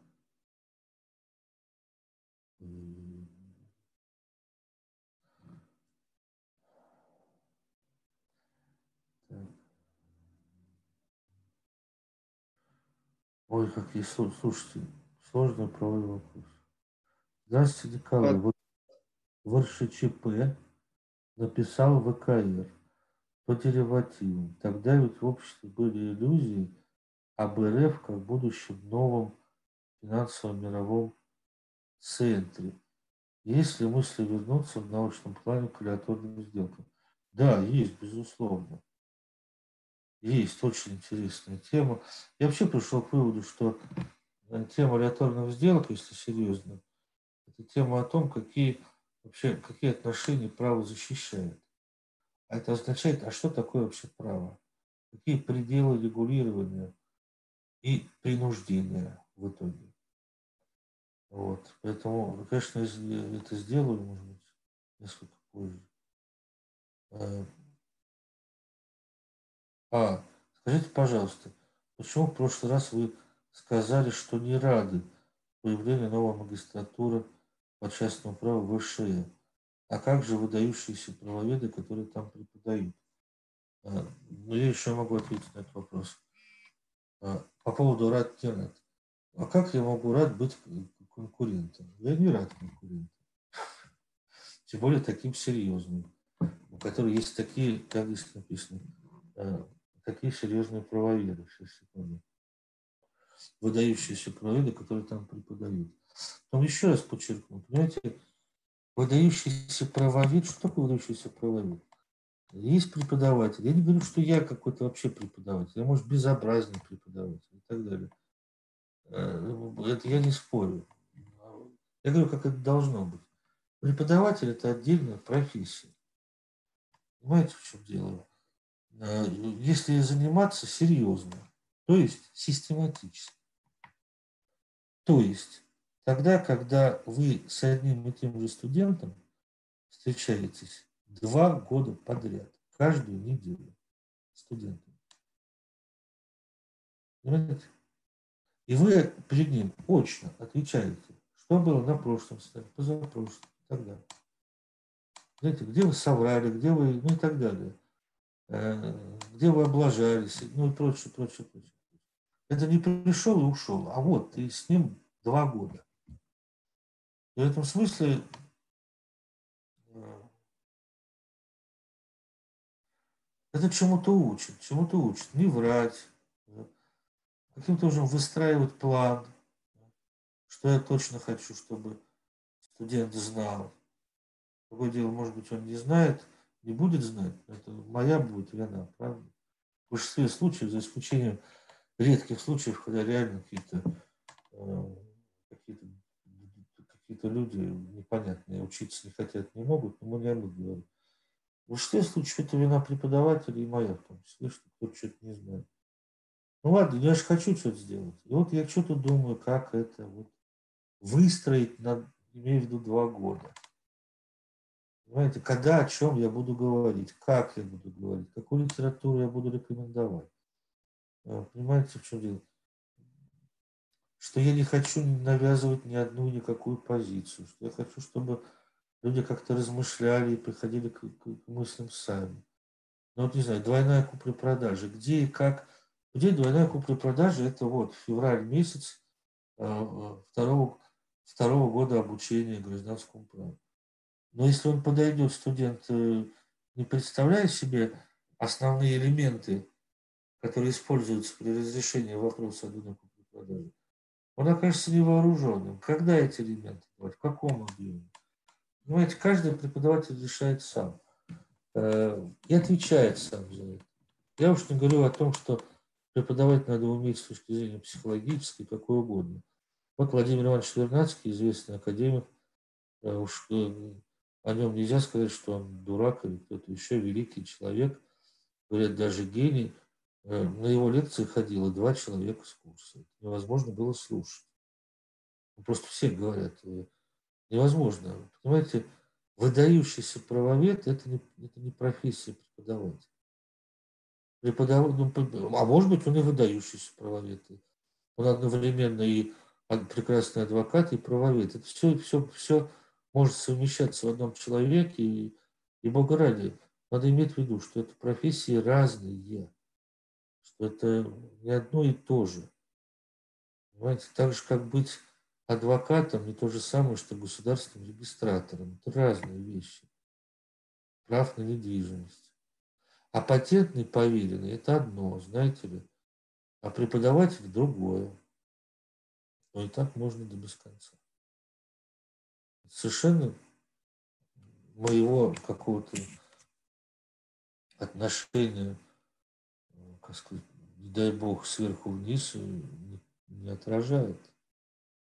Отражает просто объективность, которая существует. Так, сейчас секунду. Поэтому я к большинству, кто преподает в высшей школе экономики, отношусь с глубоким уважением. Вот. Одновременно имея в виду те сомнения и соображения, которые я доношу до студентов, которые меня спрашивают, куда поступать. Вот я им советую, куда. Московский университет, имею в виду те доводы, которые привел, в которых я убежден, за которые мне не стыдно, я это где угодно, когда угодно, кому угодно повторю. Николай Борисович, добрый вечер. Как вы относитесь к экономическому анализу права?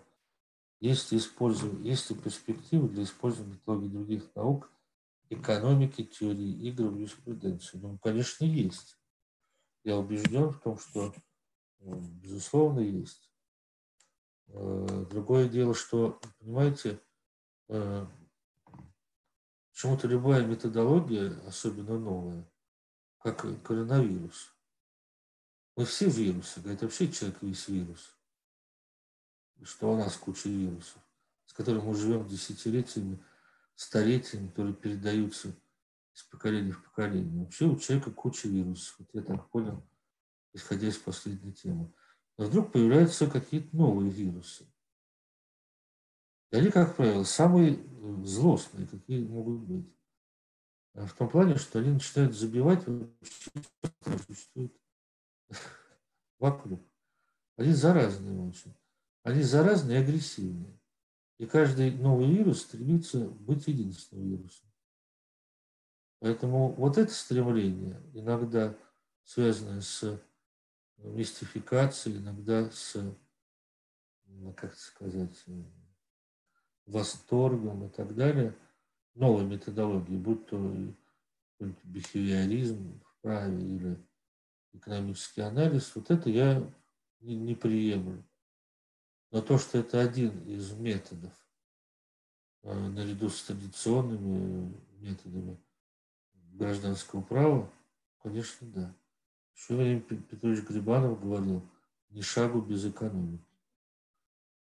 Э, вот. В этом смысле, если проводить такой мост, то, конечно, я думаю, и он бы не был против анализа экономических последствий, эффективности того или иного решения. Мы как-то с этим Георгиевичем спорили, обсуждали Карапетова этот вопрос. Э, да даже не спорили, потому что мы пришли к одному выводу, что в идеале любые методы, использованные в юриспруденции, должны привести к одному результату. И экономический анализ, и бихевиоризм, э, и бихевиоризм, и догматический метод – этот пандектный шкаф, который иногда почему-то так называют. Все это должно привести к одному выводу. Вот тогда, наверное, э, вывод будет верный. В этом, ну, поэтому междисциплинарный подход я только приветствую. В каком смысле? Если уж говорить о междисциплинарном подходе, то э, к смежным дисциплинам или к привлекаемым нами э, надо относиться к серьезной предметам. Если мы говорим об экономическом анализе права, смотреть все ветви экономического анализа, которые противоречат себе. А давайте тогда экономической теории. Уж существуют многие модели экономической теории, она не только неолиберальная, какая хотите, и марксистская, и пятая, и десятая. Я в этом не, не, не внедрялся, это, э, в общем, специально не занимался. Достаточно моих знаний, извините, из Московского университета подчеркнутых, чтобы сказать, что там существует десятки подставь, как и психологии. Бихевиоризм, бихевиоризм. Где-то бихевиоризм, где-то бихевиоризм, а где-то э, его в груш не ставят. Э, какие-то другие современные школы. Вот открыть учебник психологии МГУ. Э, вот у меня их два или три лежит э, наверху. Вот. И посмотреть, как относились к бихевиоризму и к различным направлениям передового развития. От полного отрицания до обожания. Да этих бихевиоризмов сколько. И параллельно, и в историческом контексте. Кто-то хочет этим заниматься, пускай получает второе, третье, четвертое образование. Я только за. Я только за, за профессионализм. Вот я не полезу вот сейчас бухты барахты в психологии. У меня нет такого образования. Я не готов на это тратить, чтобы реально разобраться в психологии – реально в первом приближении, два года своей жизни, прочитав, не знаю, 400-500 книг на этот счет, а то и три года. Я не готов. Конспектирую их, рассуждаю сам собой, ходя на какие-нибудь публичные лекции тот же Московский университет, либо в другие вузы. А хорошо бы еще поехать в Америку, посмотреть, как там преподают. А еще хорошо в Германию, там хорошая школа психологии, а еще и в Австрию. Так это, и что? Это жизни не хватит. Понимаете? Если человек гений, я только за. Понимаете? Я только за. Вот. Наше познание, к сожалению, ограничено. Говорят, что разделение на отрасли искусства, не только право, а вообще химии, физики, биологии, что физик не может уже познать физику без привлечения смежных. И это правильно, смежных дисциплин. Э, поэтому Институт физической химии, химической физики, это можно, не знаю, э, биохимии, Академии наук, и всегда были, и сейчас.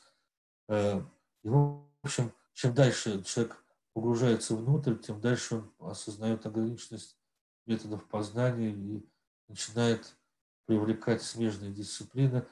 Но за жизнь человека это сделать невозможно. Я боюсь, что для этого надо создание специальных школ, которые будут работать столетиями, чтобы наладить это взаимоотношение между отраслями знаний, которые исторически развивались сепаратно. Вот, поэтому я думаю, что это хорошая э, задача на, на 200-300 ближайших лет. Но я боюсь сейчас.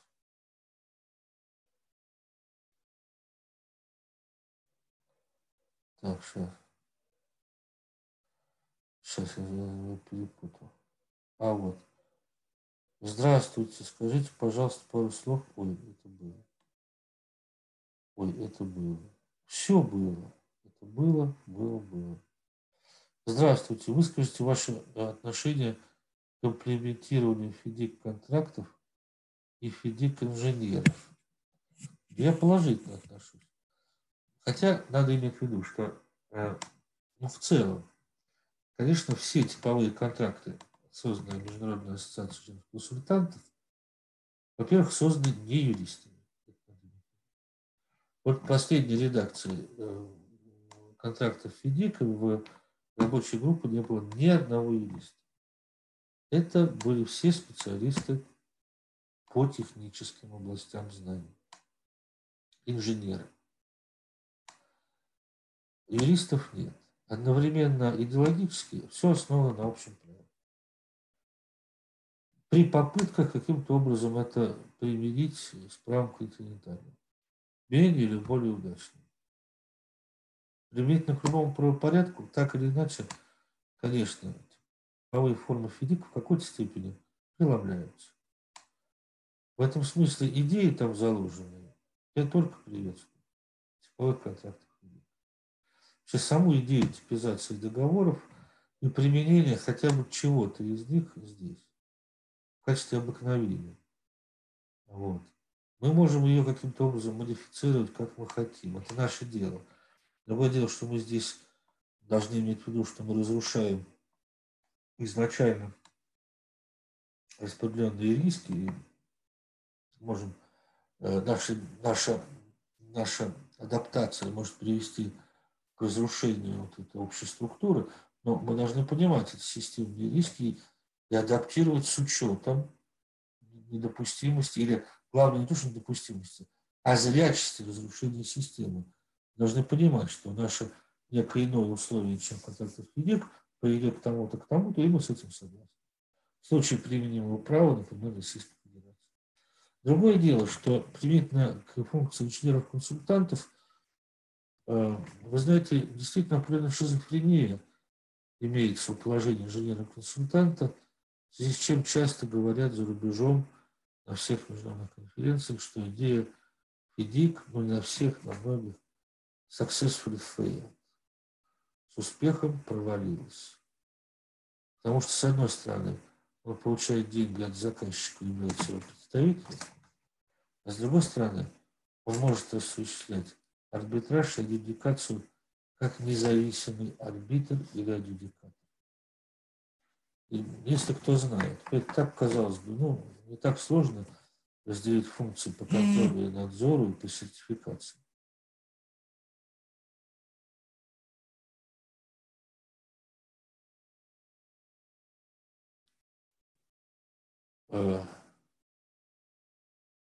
Адъюдикации, да, можно разделить.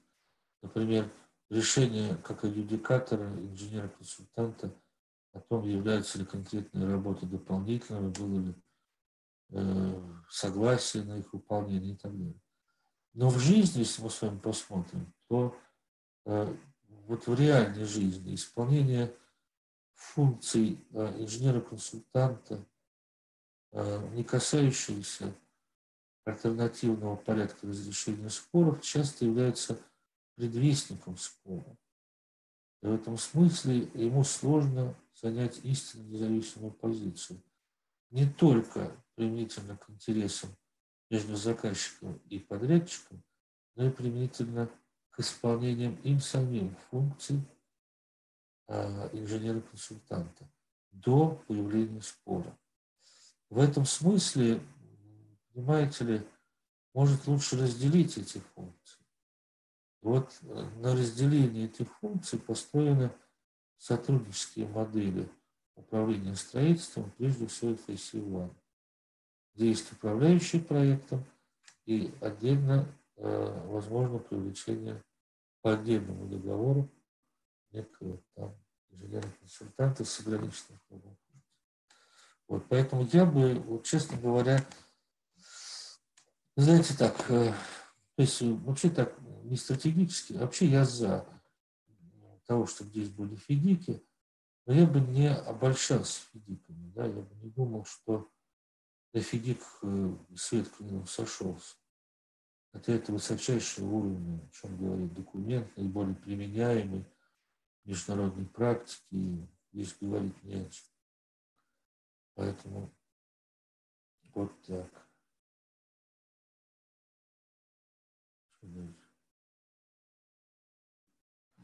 Так, здесь еще по WhatsApp что-то.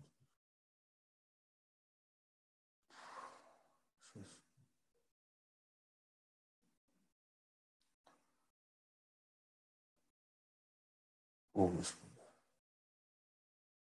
Здравствуйте. Назовите три ваших любимых книги. Я лучше отвечу сначала на следующий вопрос. Что вы думаете о деятельности российской прокуратуры. Вы ничего. Я надеюсь, что вы никогда не столкнетесь с деятельностью российской прокуратуры. В хорошем смысле. Как бы хорошо он ни работал. Она все-таки работает тогда, когда возникают проблемы, те или иные с правопорядком. Я надеюсь, что у меня не возникнет этих проблем. А, так. Назовите три ваших любимых книги. Что за картина у вас за спиной? За спиной у меня картина моего деда. То есть там не он написал, а он там изображен. Здравствуйте, назовите опять, э, извините, опять. Три ваших любимых книги. На этот счет э, мне надо поразмышлять. Какие три моих любимых книги? Уж три любимых писателя.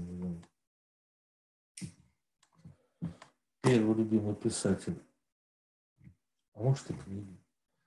А это что три обязательно? Я вам больше назову. Мне, э, я не, не важно в каком порядке. А, короче говоря, и по странам. Э, мне очень нравится э, Кнут Гамса. И всегда нравился с каких-то юношеских времен. С натуре Тарахус, Мистерий, Голод. Голод мне э, нравится очень Чехов. А Гамс мне нравится, потому что он, э, он последователь Киркегора в какой-то степени.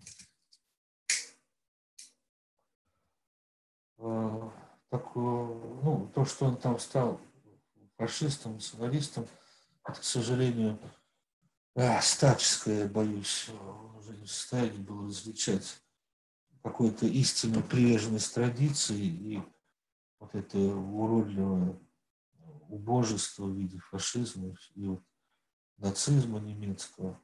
Он скорее это пошел к фашистам. И 9 мая будет помянуты вообще все они, я имею в виду, вот эти античеловеческие направления и прочее. Но я думаю, что этот Гамсон пошел скорее туда от абсолютной безысходности, от отстаивания просто права на существование, как называется, идентичности норвежской, христианства. Самый простой, который во Ферде живет.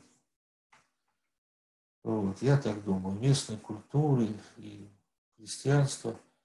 Но это стало, конечно, результатом кризиса христианства европейского, кризиса национального развития и началом каких-то глобальных процессов и глобального развития человечества, которое, к сожалению, как и любой глобализм, э, основан часто на унификации и на стирании особенностей как национальности, так и людей, э, личности.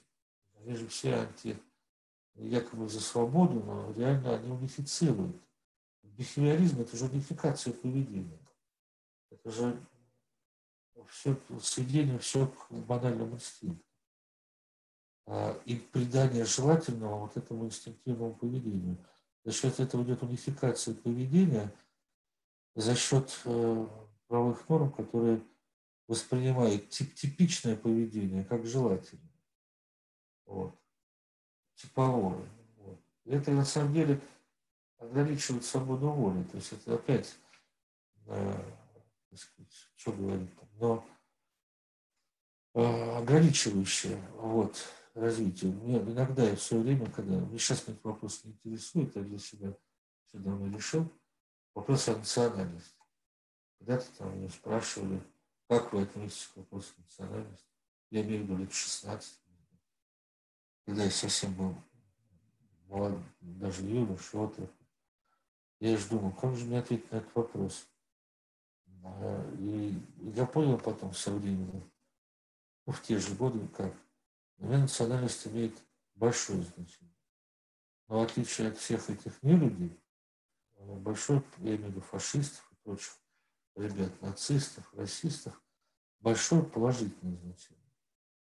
Потому что за каждой национальностью, с кем бы я ни говорил, стоит огромная история и культура.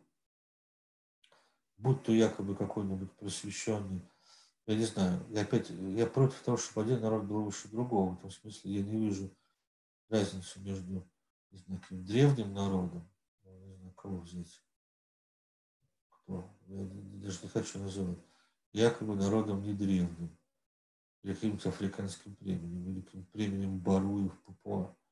У каждого своя, надо относиться с уважением, у каждого своя культура, свои истории, свои мифы, свои, так сказать, вообще свое мифотворчество, свое кровомотнее, священные вещи. Вот в европейском правопорядке священные вещи – это часы золотые, Патек Филипп или в Бреге или что-нибудь подобное. А, вот, вот это кровомотня. А у племени Баруи это перо на, знаете ли, на башке э, и ракушка, э, в которой есть жемчужина. Но возникает вопрос, какая разница? Все совершенно субъективно. Часы золотые, которые не ради того, чтобы они были часы, есть часы. Если человек смотрит в телефон в большинстве случаев. Зачем? А какая разница ему, какие часы смотреть? за 10 долларов или за 100 тысяч долларов. Но вот то же самое и там. То есть человек в основе один, какой бы национальности ни был. Но с другой стороны, у каждого человека, э, который складывается потом в какие-то этносы, нации, есть особенности развития, и они мне ценны, каждого. Э, каждого ценны. В этом смысле я этим вопросом национальности мне очень интересно поговорить, я не знаю, с армянином, с грузином, не знаю, с евреем, с, э, с американцем, с французом, с немцем. Я всякий раз мне интересно. Вот вы немец, вы француз. Это отдельная культура, это отдельная кухня, кстати говоря. А как это игнорировать? Кухня – это часть культуры. Поэтому меня все это интересует, все национальное, но в положительном плане. И, от, и, и э, это первое, второе, потому что, конечно, последователь Достоевского, типа страдания, через страдания, вот голод почитайте, человек что-то понимает и прочее. А, плюс, конечно, это он чрезвычайный психолог, великий, почитайте мистерии, из которых я, честно говоря, вам скажу, выучил то, что никогда не надо выпендриваться. Надо всегда, говоря, иметь право, я всегда хочу и жил так и буду жить. Я всегда хочу иметь от государства, работодателя, третьих лиц, кого хотите, меньше, чем то, на что я сам считаю, я имею право. Хочу всегда иметь меньше. Не хочу ничего. Спокойно живу своей жизнью. Меня все это вот не интересует, эти квамотни. Я хочу иметь хорошую машину, хорошую, не знаю, дачу, дом, квартиру в Москве, и все это, честно говоря, имею, но э, это не смысл моей жизни. Зачем это, что я буду, зачем мне это надо? Во всякие эти часы, роликсы и глупости. Вот. И э, что же дальше? Э, это Гамсун. Ну, Чехов, я не знаю, почему Чехов, это вообще отчасти меня воспитал Чехов в свое время. Опять вот, вот и года. С одной стороны, представление о том, что никто никого не слушает, и все друг чужие люди, что, ну, в общем, всем друг другу никто никого до конца не поймет. И понять не может. Э, и одновременно это истерика, которая внутри, но которая не проявляется наружу. Это, это, это его тайный этот психологизм, хотя это утверждение его тайный психологизм, но тот, видимо, что-то под него перенял. В общем, это, конечно, для меня я уж не говорю об его рассказах о Туше Чханте, который просто для меня стал кладезем моего личного общения. Здесь-то я еще как-то сдержан, а так? Э, как, собственно, и Булгаков. Э, Дайте Нарзану. Нарзану нету, сказала она и обиделась. Из «Мастера Маргариты». Из театрального романа. Максудов выходил с какой-то вечеринки и на, и на сундуке в прихожей уходил в плохом настроении, будучи ощущается глубоко чужим в отношении этого веселящегося быдла с лоснящимися губами э, с пьяными глазами вот этого какого-то блевотного сказать, окружения. И, короче говоря, он оттуда уходил и вдруг увидел в, в прихожей кухарку, старую кухарку, ну, видимо, относительно старую, которая лежала на сундуке. Он дал ей рубль, а, на что она сказала, сейчас я скажу, вспомню. Да Господь с вами, это пять, ведь пять часов утра, это же адские мучения. Ну, за что он дал рубль, мы можем, можем оказываться, вот только догадаться. И таких вот каких-то мелких, мелких, мелких деталей, он, конечно, специалист в мелких деталях подметить детали, ее адекватно изложить. Изложить без претензий, смешно и просто. Простота языка, конечно, покупает. Э,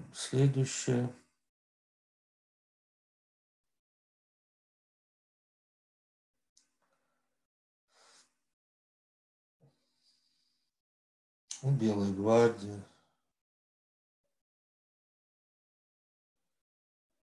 Это вы знаете, это ужасно, Белая гвардия. Я вот э, образ такой вам приведу. Я иногда студентам, двоечникам привожу образ. Представляете, где-то в Сирии внизу идут люди. Не хочу я пример Сирии, неважно. Игра, игра компьютерная. Летит компьютер, летит истребитель или бомбардировщик я в этом не очень разбираюсь. Ему нужно поразить цель внизу. И внизу цель это двоечник. А это начало семестра относительно. И вот э, пилот, то есть преподаватель, он уже нажал на спусковой крючок. Ракета полетела. Но там внизу двоечник еще не знает, что он обречен. Просто обречен. Я имею настоящего двоечника, неисправимого, который не может взяться за ум и так далее. И тебя, тебя взорвут, все. вот как ты бежать не будешь, тебя взорвут. И только чудо тебя может спасти, но чудо на чудо, чудо не говорит. Чудо, если он возьмется за голову и так далее. И у него есть вторая жизнь, ну, у нас же в игре все возможно, вторая жизнь в том числе. Пилот может дать вторую жизнь, если человек взялся за голову. Но вообще он не понимает. И вот Белая гвардия – это люди, которые, с одной стороны, продолжают жить, с другой стороны, пока не знают, что пилот уже нажал на гашетку, но кто-то из них уже это знает. И несмотря на это знание, они продолжают жизнь, где-то жить, где-то смеяться, где-то плакать, что подчеркивает еще в большей степени весь трагизм, я говорю не только революции, это вопрос исторический, а вообще человеческой жизни. Вот. Что человек смеется, не зная, что завтра на него э, кирпич свалит. Ну, условно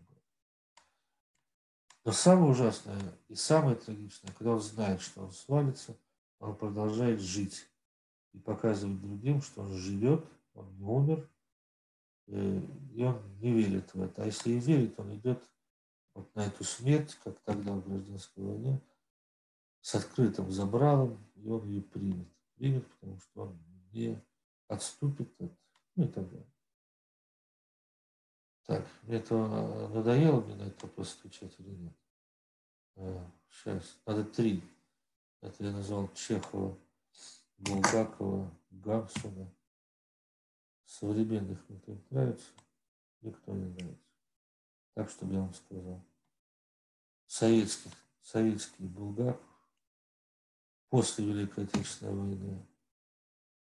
Какие-то мне нравятся вещи, но не так, чтобы очень. Еще мне очень нравится война и мир. Причем почему-то только в основном мир. Описание того периода, который я очень люблю, первая там, четверть 19 века, время Пушкина. А, надо смотреть не сюда, а сюда, в WhatsApp. Да. Сейчас, надо, значит, сейчас я еще посмотрю. Так. Так, что у меня за спиной я ответил. Прокуратура я ответил. Книги ответил.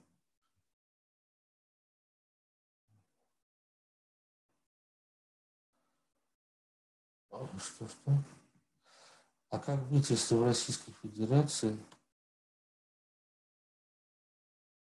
из-за срочности ситуации а, к стройке приступают без окончательно оформленной технической документации.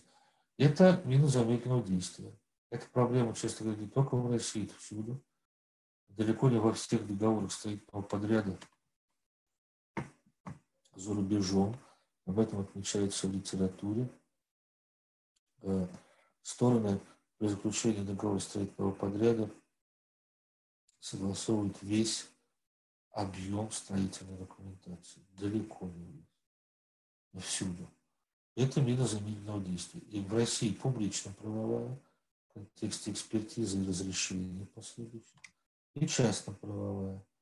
Потому что отсутствие будущего объема э, очень серьезно влияет на определение цены, ведь подрядчик не может рассчитать цену. У него нет ни проектной документации на более поздние этапы, ни, соответственно, рабочей документации. А как он тогда оценит действительно объем работ, свои затраты? Чрезвычайно сложно. Идут сложные, за рубежом, опять же, разработаны порядки определения цен, в порядке в данном случае, что, опять же, носит не бесспорный, очень непростой характер. В этом смысле это ничего хорошего. Хотя это э, бизнес, это это бизнес, как говорится, но с правовой, да и с бизнес точки зрения, такие договоры чреваты. Здесь можно только рискнуть пойти на твердую смету, например. Да. А, что делать, чтобы отрасль изменилась? Ух, чтобы отрасль изменилась. Вы знаете, я скажу глупую вещь. Только одно – соблюдать закон. Как это не тупо звучит? Соблюдать закон, а если закон не устраивает, обращаться в установленные процедуры. Сейчас есть этот Всероссийский союз строителей, Бог знает что, в профильное объединение, ну и так далее, и так далее. Действовать по закону. Все остальное, я боюсь, ничего хорошего не приведет. Так, вроде я так понял, что вопросы иссякли у уважаемых слушателей. Сейчас еще проверю.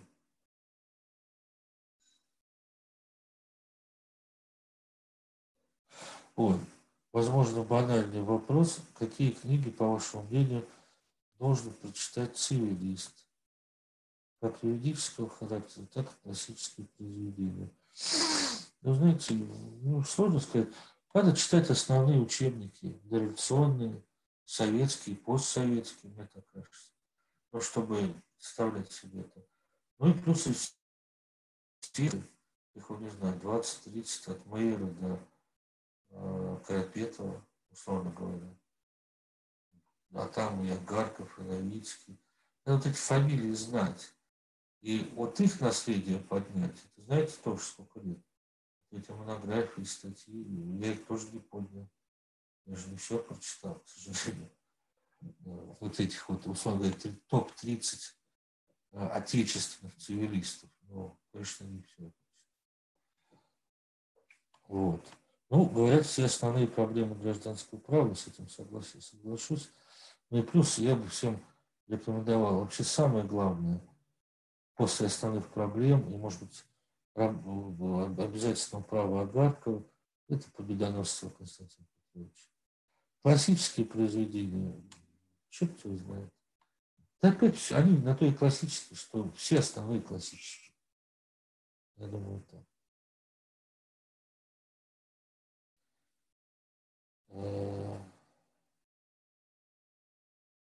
Сейчас еще. Есть вопросы?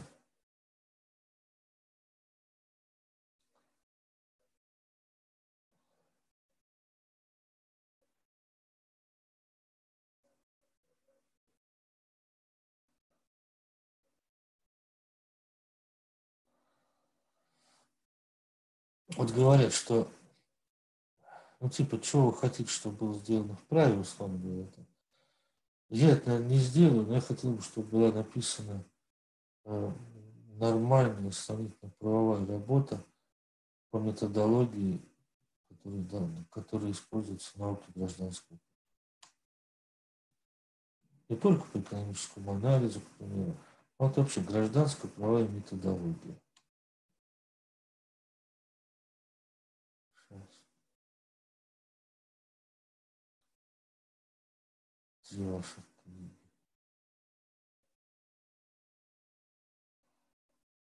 Ну, по поводу активности прокуратуры во время, когда я работал в ВАСе, практически отсутствовала активность прокуратуры. Замечательно к формулированию позиции по разъяснению точно.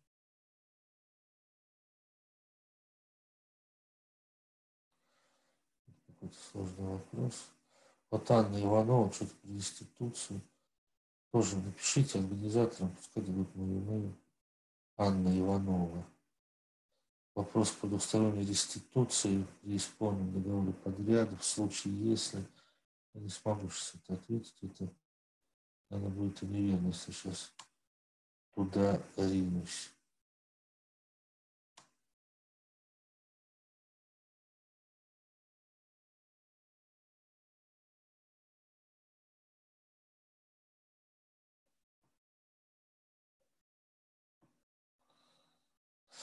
Ну хорошо, больше, значит, вопросов нету. Сейчас, секунду.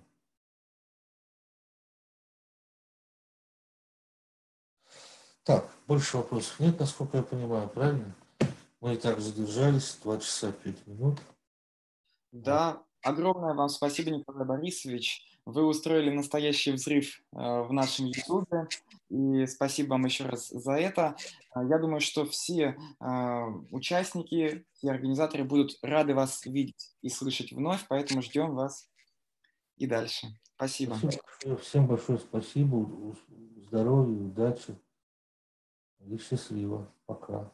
Всего доброго. До свидания.